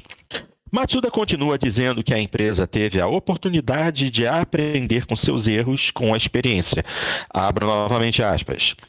Apesar disso, adotar o modelo de games como o serviço evidenciou problemas que nós provavelmente iremos encarar em futuros esforços de desenvolvimento, como precisarmos selecionar designs de, jogos, de jogo que se mesclem com os atributos e gostos únicos de nossos estúdios e equipes de desenvolvimento. Embora o novo desafio que enfrentamos com esse título produziu um resultado decepcionante, estamos certos de que a abordagem de games como serviço crescerá em importância enquanto o ato de jogar se torna mais orientado a serviço. Como nós criaremos novas experiências incorporando essa trend em nossos designs de jogos, é uma pergunta-chave que precisaremos responder para seguirmos em frente. Marvel's Avengers recebeu uma expansão protagonizada pelo Pantera Negra recentemente. Já o DLC, já o Homem-Aranha não teve tanta sorte, uma vez que o DLC prometido com o personagem nunca foi lançado. Bom, a Square foi com muita sede ao pote, né? É, eu acho que se tu faz um jogo decepcionante, a tendência é que ele decepcione mesmo, né? é, eles, boa, eles, boa. Admitiram, essa, eles essa admitiram que não entendiam o modelo de games como serviço. Eles mesmos admitiram isso. É, aí fica hum. difícil, né? E complica, porque Uh, aliás, games como uma desenvolvedora. A Crystal Dynamics não é japonesa. Esse é, o, esse é o negócio. Eu poderia dizer que a culpa é da Square Enix, porque estúdios japoneses não, não, não são muito. É, é, não utilizam muito esse método de games como serviço. Mas aí eu me esqueço que a Crystal Dynamics não é japonesa. Eles não a, a Square não é a desenvolvedora, é só, só publica. Mas são eles que definem é. o que, que o jogo precisa ter, né? Aí eles dizem: vamos colocar mini microtransações dentro do jogo, vamos lançar o jogo é, e, de e, depender de, de, gastos dentro dele para fazer o jogo crescer. Ótimo, mas antes eles precisam desenvolver, desenvolver um jogo decente. E, bom, qual foi, qual foi o Metacritic desse negócio? Vou até, vou até fazer uma pesquisa aqui, ó. Marcel não, Marvels. Avengers. Desde que eu vi o, o, o, Avengers no, na BGS, eu já tinha me frustrado tanto com o que eu tinha visto que eu nem dei mais chance para ele depois disso. Mas respondendo a tua pergunta, é 67. 67. Não, 67 nos reviews de Metascore. O, o, o, resultado dos usuários é que é pior ainda, Não, né? Mas, mas o usuário é babaca. Bom, mas aí é ah, você vai entrar nas críticas de usuário ali, o cara dá nota zero, porque demorou 15 segundos para carregar, sabe? Então, É, mas assim, é, quais, são os, o, quais são os melhores reviews desse jogo? É, é, são de sites. Assim, é, o melhor review dele, inacreditavelmente, é 90. Entendeu? Mas ele é único. Todos os outros são abaixo de 90 e assim grande é, é grande outlet de, de reviews é, que deu a melhor nota para ele foi 88 a Game Informer. Game o resto, Informer, é. é Game Informer. A deu... IGN, a IGN com 8, né? A PlayStation Official Magazine do Reino Unido deu 80 e a IGN Espanha deu 80. Nossa, Tá demorando a aparecer uma, um site grande aqui. Eu tô rodando, rodando, rodando e não aparece nada. IGN Japão deu 70. É. Os Easy Allies deram 70. IGN ah, americana deu 60. IGN americana. É. É que não tinha é, como, game... sabe? É, é, eu, eu, olhei, quando, quando eu joguei o, a demo lá na. Claro que a gente não pode pautar toda a avaliação pela demo, mas é aquele efeito Axe, né? A primeira impressão é que fica. Eu, fui, eu fui jogar, né, sentado, né, joga de pé na, na é, não, não dava, sabe? Era. É, é, era tudo muito muito decepcionante, como diz o Dart. É, cenários é, pequenos, curtos, com pouca opção de exploração, de utilização de cenário, física de impacto risível para ser generoso. Então, não, não dava, sabe? Vendo a, existem coisas que realmente é, é difícil você avaliar numa demo. Você vai jogar demo, você não vai conseguir avaliar a história, a campanha, o enredo, a trilha sonora. É, realmente você vai ter dificuldade. Mas você tem uma, um feeling da, do gameplay, você tem um feeling da, da, proposta estética do jogo, tem um feeling da, da forma, da dinâmica do jogo, e isso dá para você ver. E, isso num jogo de super-herói é essencial. Basta você olhar os jogos do Batman, basta você jogar, olhar o jogo do Spider-Man, que a gente estava falando. Ah, você pode, você, você pode jogar um minuto, um minuto e meio do Spider-Man e você sabia que aquele jogo era bom. Sabe? Você via a qualidade, sabe? Ele deixava isso claro. E, e, a, e o Avengers não. Tá? Você percebia que, que era uma produção eh, também, novamente sendo generoso. Uma produção B, um jogo secundário, nada para impactar, para nada que, que os Vingadores mereçam. Vamos deixar mais claro. Né? É, uma pena. Uma pena mesmo, ainda mais se tratando de uma, de uma franquia como os Vingadores, que estava saindo já de um momento explosivo com, com o final da, do, do, dessa primeira fase do MCU, né, da, do universo cinematográfico, cinemático da Marvel.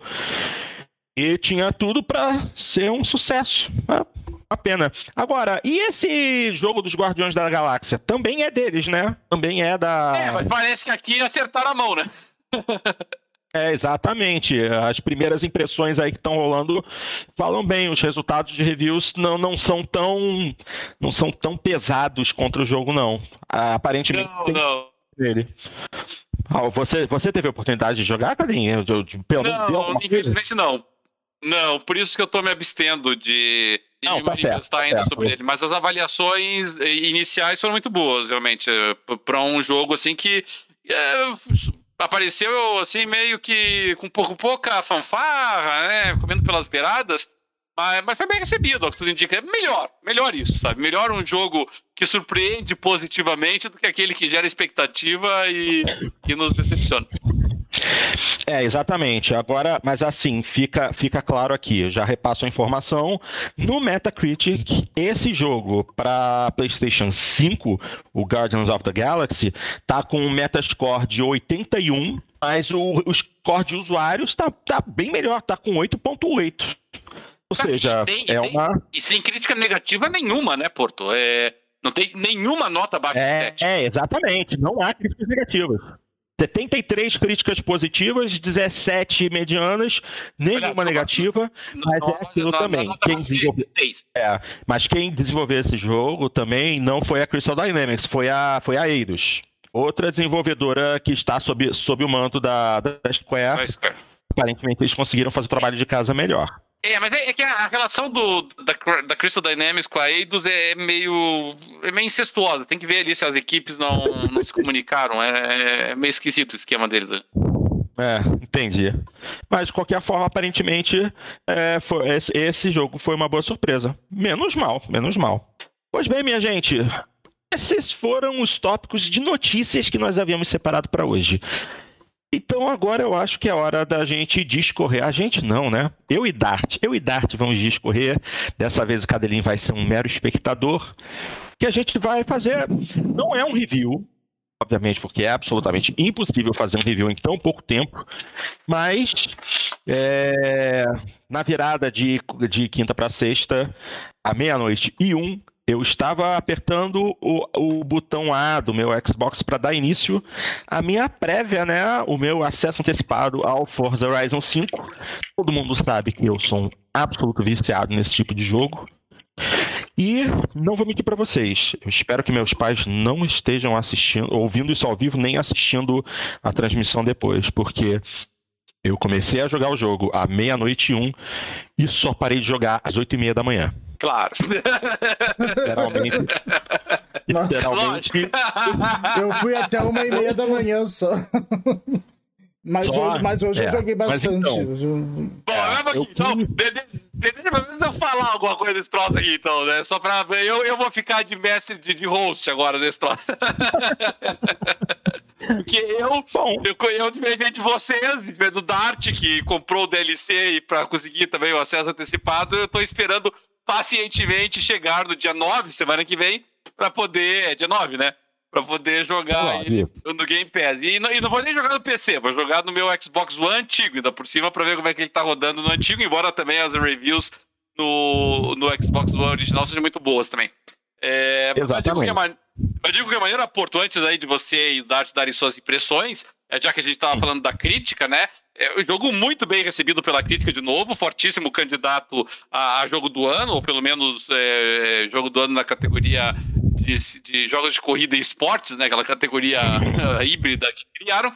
É, e a verdade é que, assim, é, Forza Horizon é uma franquia, assim, muito consistente, né? A gente olha ali é, Forza Horizon 5 aí, girando 91, 92 na, na, na sua média, e, e, não é nenhuma surpresa, porque é a média do Forza Horizon 4, é a média do Forza Horizon 3, então muito consistente. Para a gente pegar médias menores, a gente tem que puxar lá do primeiro Forza Horizon, em que obviamente ainda havia até uma certa resistência né, com a proposta diferenciada. Eu mesmo lembro bem do programa que a gente gravou quando anunciaram Forza Horizon pela primeira vez, né? Eu lembro uh, que, eu, que eu dizia que não, não podia chamar de Forza isso, né? Porque tinham abandonado. Eu, eu sei que o Porto vai dizer que o Forza Motorsport nunca foi um simulador, mas abandonaram a pretensão de simulação do Forza Motorsport para um jogo bem mais arcade, como o Horizon. Mas mas a verdade é que aí, o Forza então, Horizon. Tu chamava de Uga Uga Horizon, né? É, Uga Uga Horizon. tinha, que, tinha que chamar de Uga Uga Horizon. Qualquer coisa Horizon, menos Forza. É. Mas a verdade é que sim. O, o Forza Horizon 1 e o 2 também foram muito bem, né? 85, 86 de recepção crítica. Ninguém vai dizer que isso é ruim. Mas, mas desde o Forza Horizon 3 e, e, o 4, eles tinham alcançado realmente um nível de qualidade é, muito alto. Eu, eu, eu até confesso, eu, eu, sei que posso soar meio, meio herente eu dizer isso. Eu, eu gosto mais do Forza Horizon 3 do que do 4. Mas, mas o 4 é muito bom também. Então os dois são tão bons que é difícil até botar numa, numa lista. É que eu, eu achava o Forza Horizon 3, assim, é mais interessante ali. A Austrália eu achava mais interessante explorar do que, a, que ali norte da Inglaterra e Escócia. Mas de qualquer maneira, O Forza Horizon 4 é o melhor avaliado, com 92. O Forza Horizon 5 chega aí disputando. E vamos então para os nossos especialistas aqui, para a gente saber, porque os dois. O, o, Porto é nosso especialista maior, mas o Dart joga jogos de corrida também, a gente se conhece por gente. Então diga lá, Porto. Não é uma review, mas quais são as tuas primeiras impressões depois de oito horas seguidas de madrugada de jogo? Bom, as impressões, as impressões são as melhores possíveis. Primeiramente porque a gente, embora se trate de um jogo cross-platform, ou seja, é um jogo que foi desenvolvido pensando não só na nova geração, como também na geração anterior, é, a Playground consegue fazer verdadeiros milagres. Tanto no Xbox Series X, que dá a opção de você jogar é, em 30 ou 60 frames por segundo, como também pelo que a gente pôde ver em vídeos publicados durante essa sexta-feira, até mesmo a versão de Xbox One, Xbox One S e Xbox One X impressionam pela qualidade. Então, quem está é, preocupado que o jogo vai rodar mal porque tem um Xbox mais antigo, antigo, ainda não comprou um dos novos consoles, é, já fica aqui, podem ficar tranquilos que mesmo no Xbox de 2013 vocês terão uma boa experiência de jogo. O único problema, obviamente, é pela falta de um um SSD, vocês vão ter que aguardar uns, uns, uns loads aí um tanto quanto extensos, né? Uma, um, uma coisa que acontece instantaneamente nos novos consoles leva pelo menos dois minutos para carregar nos consoles antigos que ainda são dependentes de HDs e não do, de SSD. Até mesmo isso é uma coisa que é, é, eu acharia interessante alguém experimentar. Se alguém é louco o suficiente para ter um, um drive SSD tipo de 512 GB numa case USB 3.0 e quiser instalar esse jogo e rodar esse jogo direto de um SSD plugado via USB, talvez tenha um ganho interessante de desempenho. Isso seria, isso seria legal de experimentar para quem quiser ter um acesso um pouco mais rápido, porque tem bastante coisa para carregar no jogo. E depender de HD para isso vai ser complicado. Mas, deixando isso de lado, Graficamente, houveram grandes avanços em iluminação.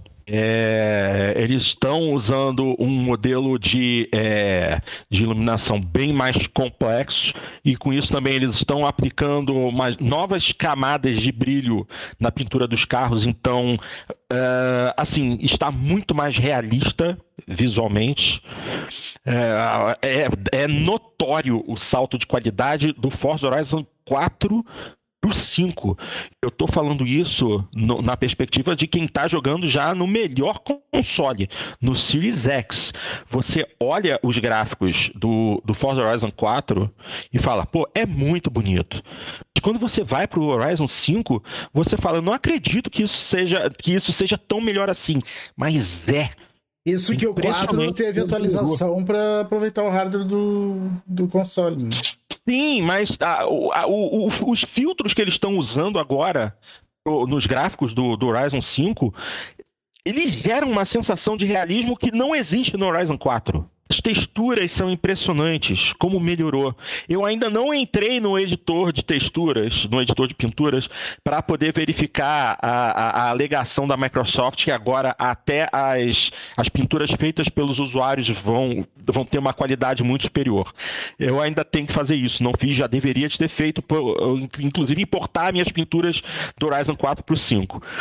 Mas, assim, e o, o, modo Forza Vista dentro da, da sua garagem no jogo tem ray tracing.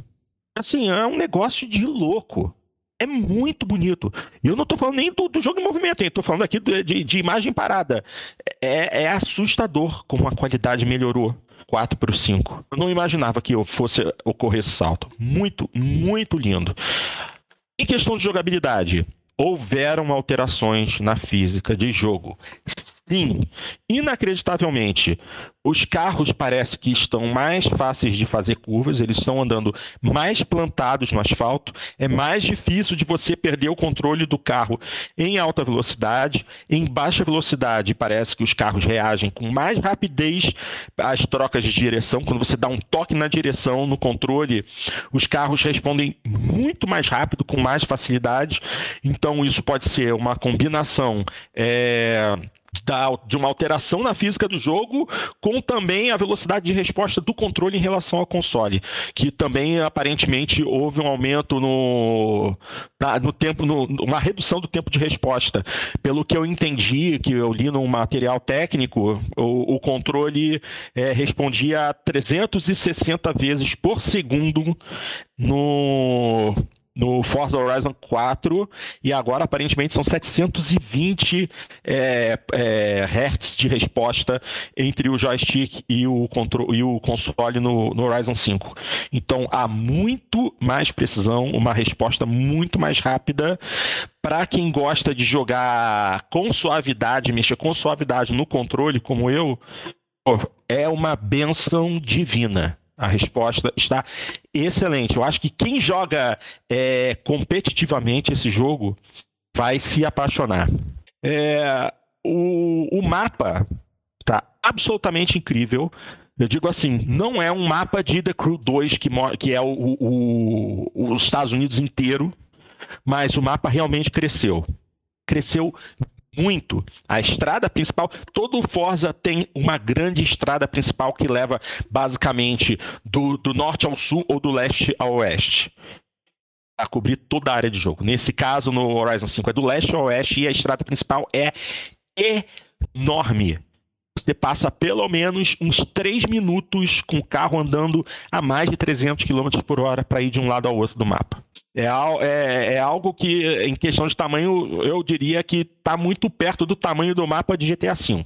Então, para quem gosta de simplesmente passear, explorar, fazer fotos, de repente montar comboios com os amigos para descobrir onde é que estão as placas de perigo, onde estão as placas de XP, de viagem rápida, e gosta meramente de passear, assim, é, um, é, é, é, absolutamente excelente.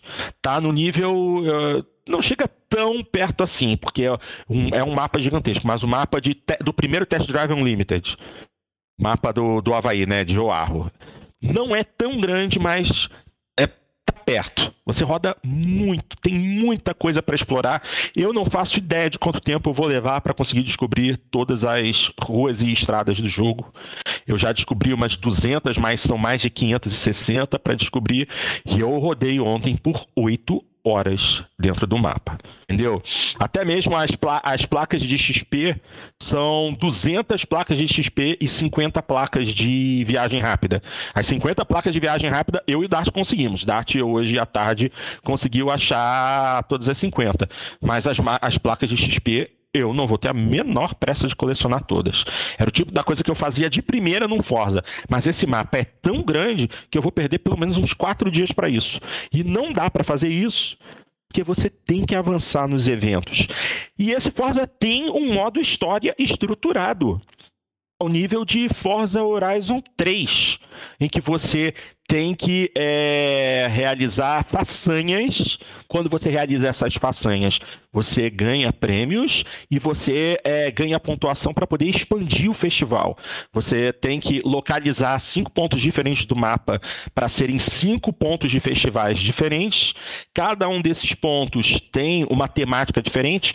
Um é de corrida de rua, um é de corrida no asfalto, um é de corrida off-road e, é, e você vai tendo que descobrir esses pontos e depois cada um desses pontos tem que evoluir com, com diversificar com outros eventos diferentes.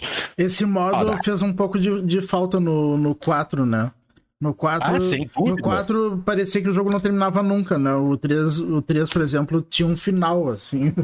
E o sim, 4, sim, 4 sim. praticamente não tinha, né? E... É, então, esse, esse é, no, a gente lembra que no Forza Horizon 3, né, que era na Austrália, a gente também teve esse lance de fazer a expansão do, do festival para vários pontos. Eu lembro que eu lembro que tinha o ponto lá da, do deserto, Vale do Yarra, Byron Bay.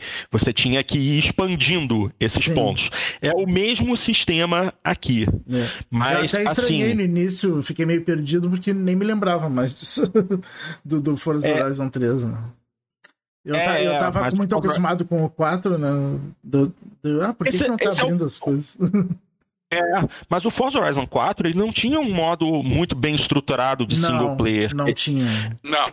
Esse não, porque você ele te convida a fazer os primeiros eventos e ele vai te explicando o que, que você precisa fazer.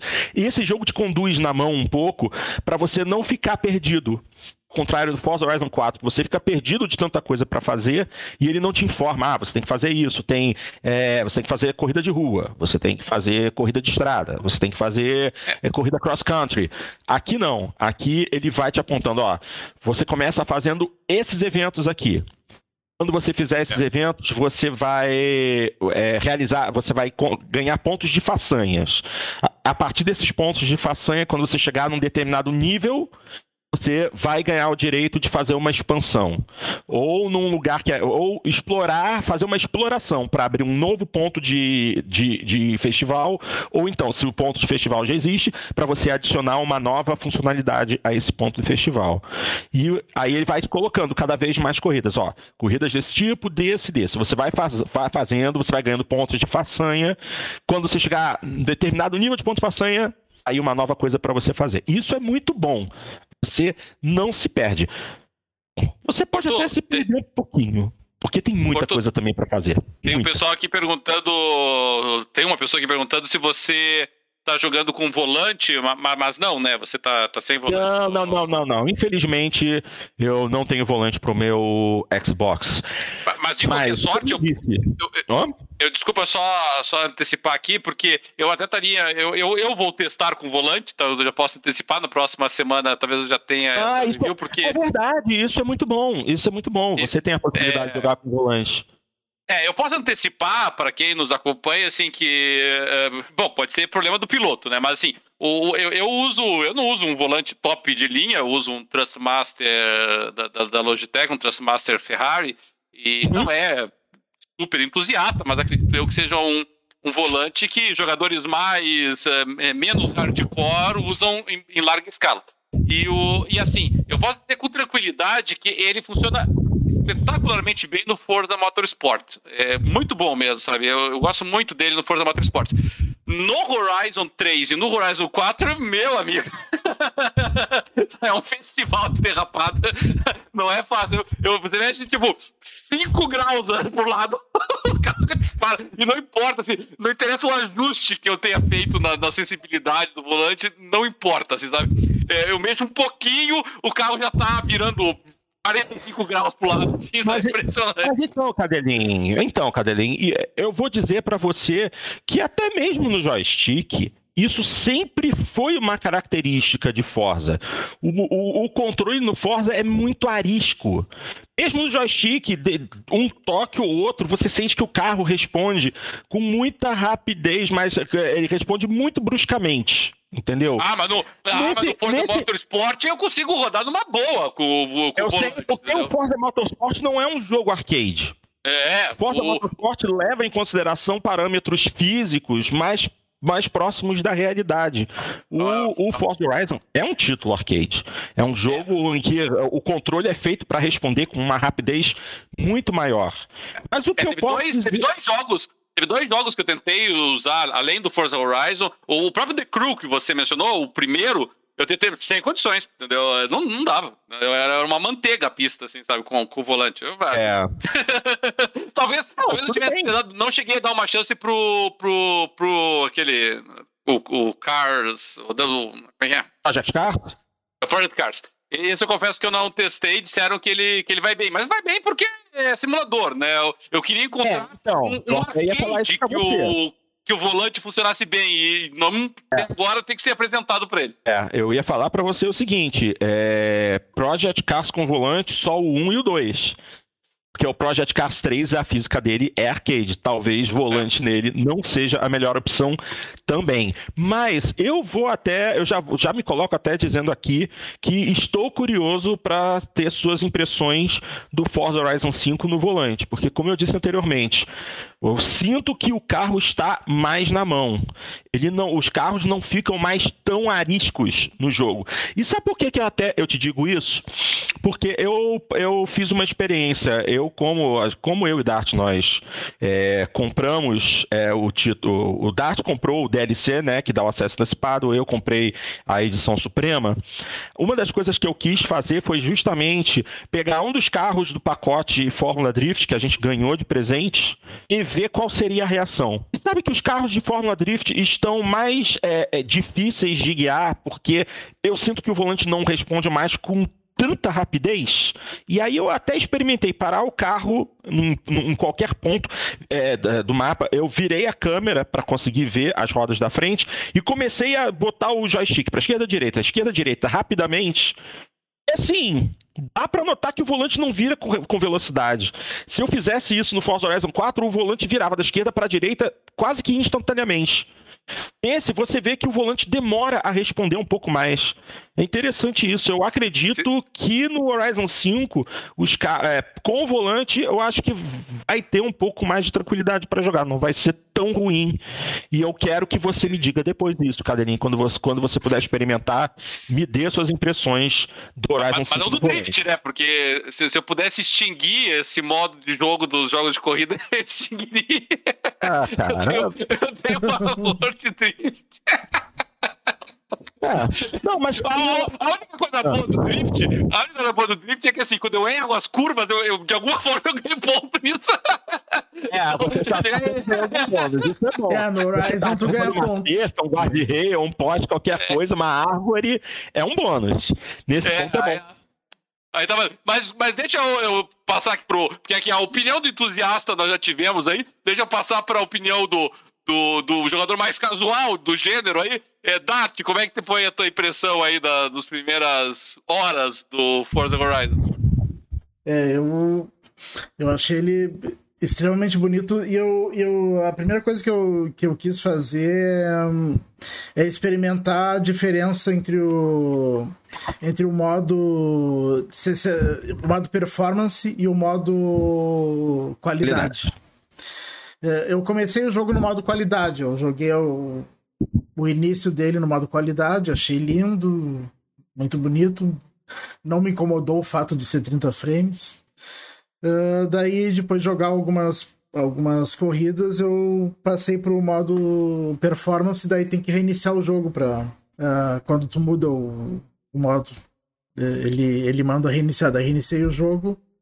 Uh, e no, no quesito de, de fluidez do jogo, eu não consigo, continuo não percebendo nada de diferença.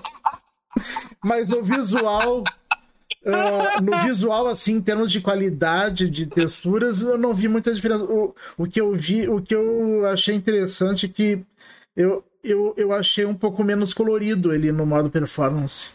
Tu não achou isso, Porto?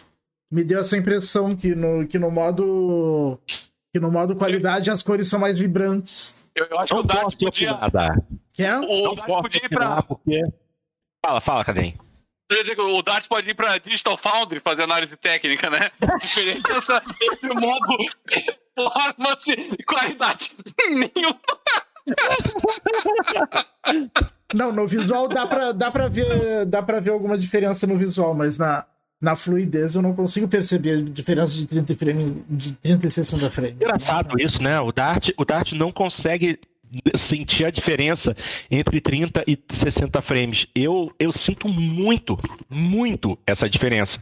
E assim, depois de jogar Forza Horizon 4 a 60 frames por segundo, eu sequer dei chance para o modo qualidade. Eu fui direto para o modo performance. Eu não tenho como traçar um parâmetro de comparação. Tu não teve nem curiosidade de ver a diferença?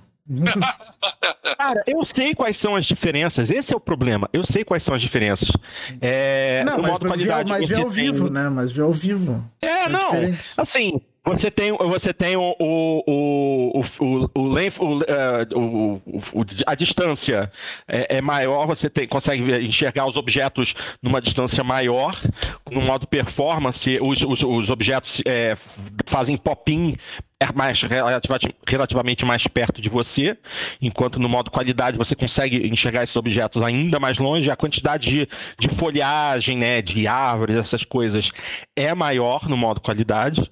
Inclusive a Digital Foundry mostrou hoje que no modo qualidade é como se o, o Forza estivesse rodando a 30 frames por segundo no modo ultra do PC. Entendeu? Interessante. Você tem 60 frames por segundo no modo ultra no PC se você tiver uma máquina Pô, duas sim, vezes mais poderosa que com a 3090, pelo menos. É. Mas aparentemente, é. Em, é, no modo qualidade, o, o, Xbox Series X realmente se equipara a um PC no modo Ultra. E o, per, e o performance seria o que? O modo high, médio? É, aparentemente seria o modo high. Isso é, seria próximo do modo high. É. Entendeu? Que é, aí que, ele... é que quando você quer ganhar frames, tem muita coisa que você pode mexer, né? Você pode mexer vários elementos, você já destacou, Porto. Distância de desenho, quantidade de partículas na tela, folhas voando tal, isso é, sempre consome Sim. muito, né? Uhum. É, eu, eu olharia muito, eu, eu, sei que eu vou olhar isso quando eu for jogar o jogo, é, eu olharia muito a, questão da, da, das sombras. As sombras é uma coisa assim que ele, ele sempre reduz a qualidade de sombras para. Ah, as sombras são reduzidas. Ah, mas olha só, é uma coisa interessante. O, o Forza Horizon 5 tanto no Series S quanto no Series X, rodando em modo performance, são os primeiros títulos da franquia Forza com resolução dinâmica. Uhum. Porque dependendo da situação, inclusive mostraram isso no vídeo da Digital Foundry, o, a, a, pior situação em questão de processamento para esses consoles é na parte da selva, porque tem um número de elementos muito grande de árvores, galhos, é. folhas, é. esse tipo de coisa. Água. se mexendo. É. É exatamente, uma quantidade muito grande de partículas. Então, é. nessa situação, no modo performance, a, a, no, no Series X, a resolução pode cair de 2160 para 1600 e alguma coisa. Ah, e para no... uma pessoa que está.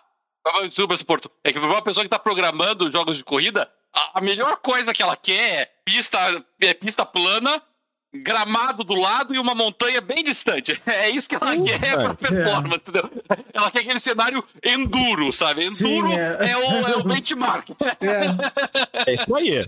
É isso aí. Mas assim, grande parte dos ambientes do, do Horizon 5 são ambientes. Não tem essa quantidade toda de detalhes. Mas, uh, Inclusive, as regiões não... desérticas do mapa e regiões de praia são regiões em que o console vai rodar o tempo todo em 4K, sem não, dúvida no, nenhuma. Mas aí você no, entra na floresta já era. No modo qualidade, ele fica o tempo todo em 4K nativo, ele não, não baixa. Sim.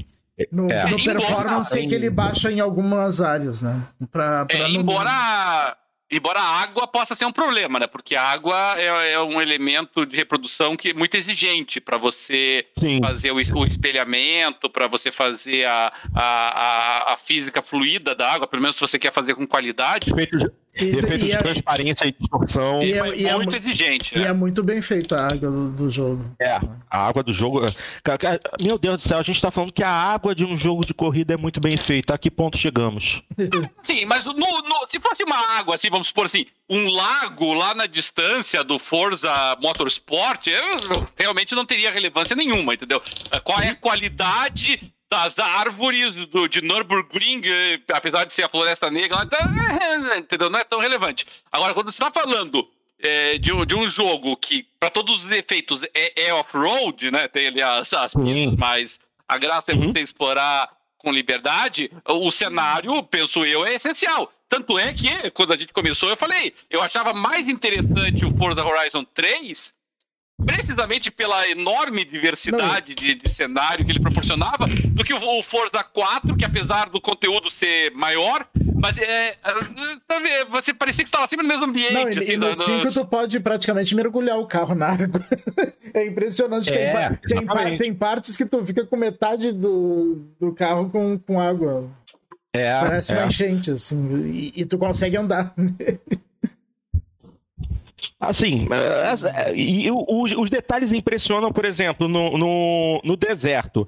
Se você parar, entrar no modo foto e for dar uma olhada nas, na qualidade das plantas, que foi uma coisa que a própria Turn mostrou naquele primeiro trailer de apresentação deles na E3, cara, eles realmente, nesse ponto, eles abusaram. O nível de detalhe é um negócio simplesmente inacreditável. As, as, as, pedrinhas, quando tu, quando tu tá. Tu tá andando. As pedrinhas que o pneu joga pra. É? pra fora. É, é. São coisas pequenas que, que muita gente não dá o menor valor. Coisas que a gente vê no mundo real e que aí no, no, numa realidade simulada, num jogo, muita gente não dá a menor bola. O pessoal da Playground deu total atenção. Mas agora, quanto a, quanto a jogabilidade, eu não achei o carro tão na mão quanto tu achou, Porto. Eu, eu, eu, Aí tem uma diferença de quem tá atrás do volante. É, sim, tem essa diferença, mas eu. Não sei se é porque eu tava mais acostumado com a jogabilidade do Forza 4, mas eu tive certa dificuldade com alguns carros, assim, de, de parece estar tá mais saindo mais do controle, né? Do que no... Dependendo do carro, né? Se é. você levar. Eh, tem carros que você leva por meio da floresta, realmente, boa é. sorte, meu amigo. É, e, e, não, mas é aquilo também. Eu sou o tipo do jogador que eu não vivo com o dedo no fundo do acelerador, entendeu? Eu não, eu não puxo, eu ah, não ando eu, com o gato. Ah, eu quando, quando posso, eu boto no fundo. Não, eu, eu, olha só, para vocês terem uma ideia, nas, nas corridas de arrancada do jogo, eu nunca arranco com o acelerador no fundo. Eu levo me, meio curso do gatilho do acelerador porque eu sei que quando der o sinal de largada, o motor só vai dar meia aceleração e o carro vai dar uma leve cantada de pneu. Quando acaba essa leve cantada, o carro já está em movimento e com tração total. Aí eu desço o dedo no acelerador e ele arranca muito melhor do que se eu arrancasse queimando o pneu o tempo todo, sair distracionando. E isso, é... isso para mim tem sido importante porque um dos carros que a gente ganhou no, no, no pacote de boas-vindas foi o Porsche Taycan, o, o, sedã elétrico da Porsche, que o carro tem uma potência absurda, normal, e eles deram um upgrade. A gente tem, a gente pode mudar o, o motor elétrico do Taycan para ficar com 1.500 cavalos de potência. O, o treco é incontrolável se você for um jogador daquele que anda o tempo todo com o dedo no fundo do gatilho. Uhum. Incontrolável. E assim, é, eu acho que eu, eu acho que eu tentei andar com esse, com esse carro aí. Bom, nós estamos com duas horas. duas horas de programa.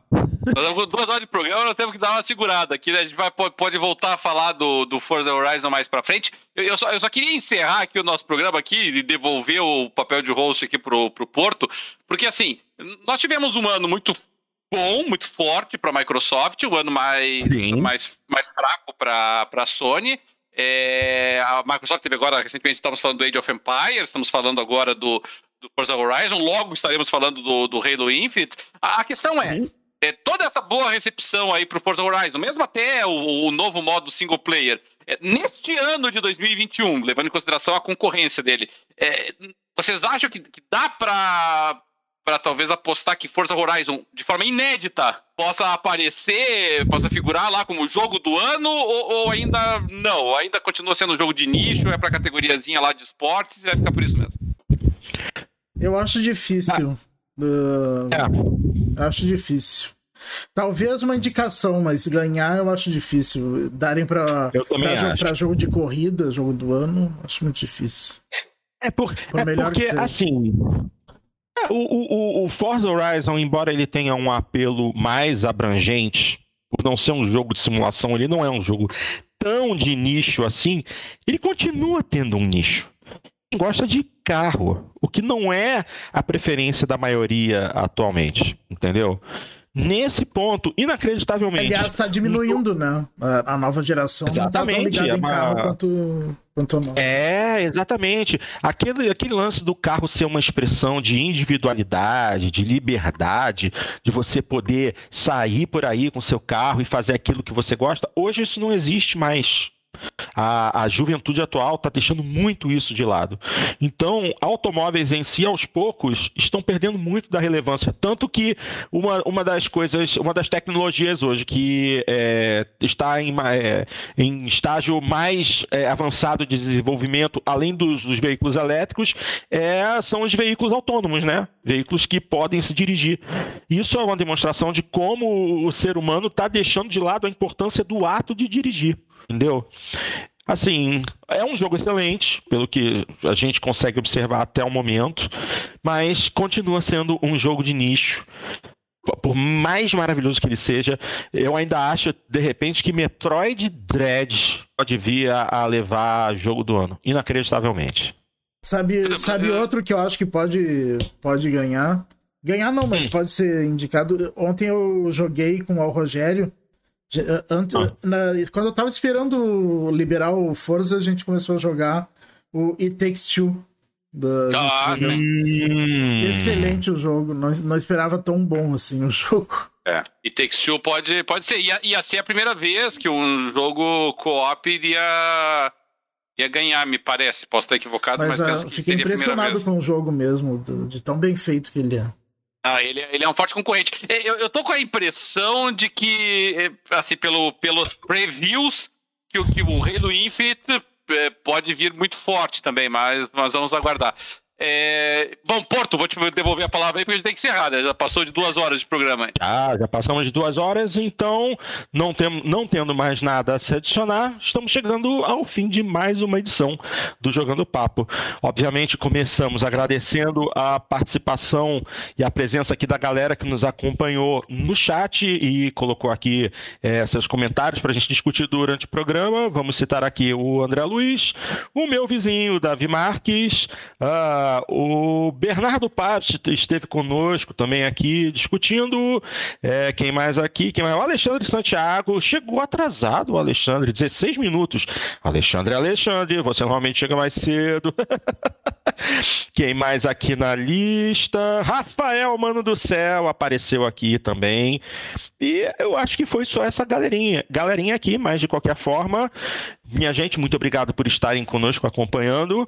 É, se vocês quiserem nos acompanhar ao vivo, fiquem de olho, porque o Dart sempre coloca lá o, o link para a nossa, nossa transmissão ao vivo com uma certa antecedência. Então, fiquem de olho sempre, é, ativem aqui o sininho aqui embaixo na, na janela de vocês.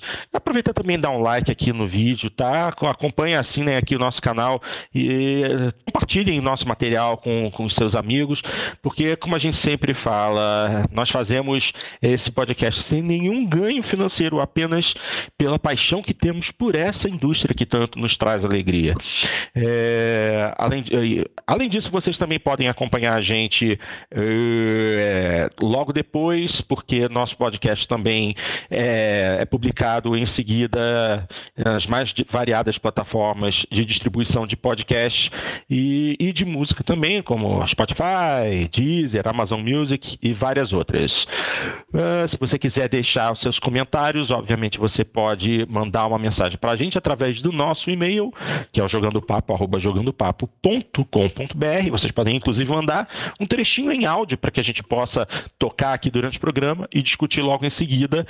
Mas se vocês realmente quiserem participar ativamente e estar conosco nessa sala de gravação, é, expressem seu desejo de gravar conosco, tornem-se é, é participantes honorários do programa, mande, sua, mande seu interesse pelo nosso e-mail para que a gente possa entrar em contato com todas as informações para que vocês possam estar conosco aqui, participando ao vivo, gravando aqui também. Bom? E basicamente é isso.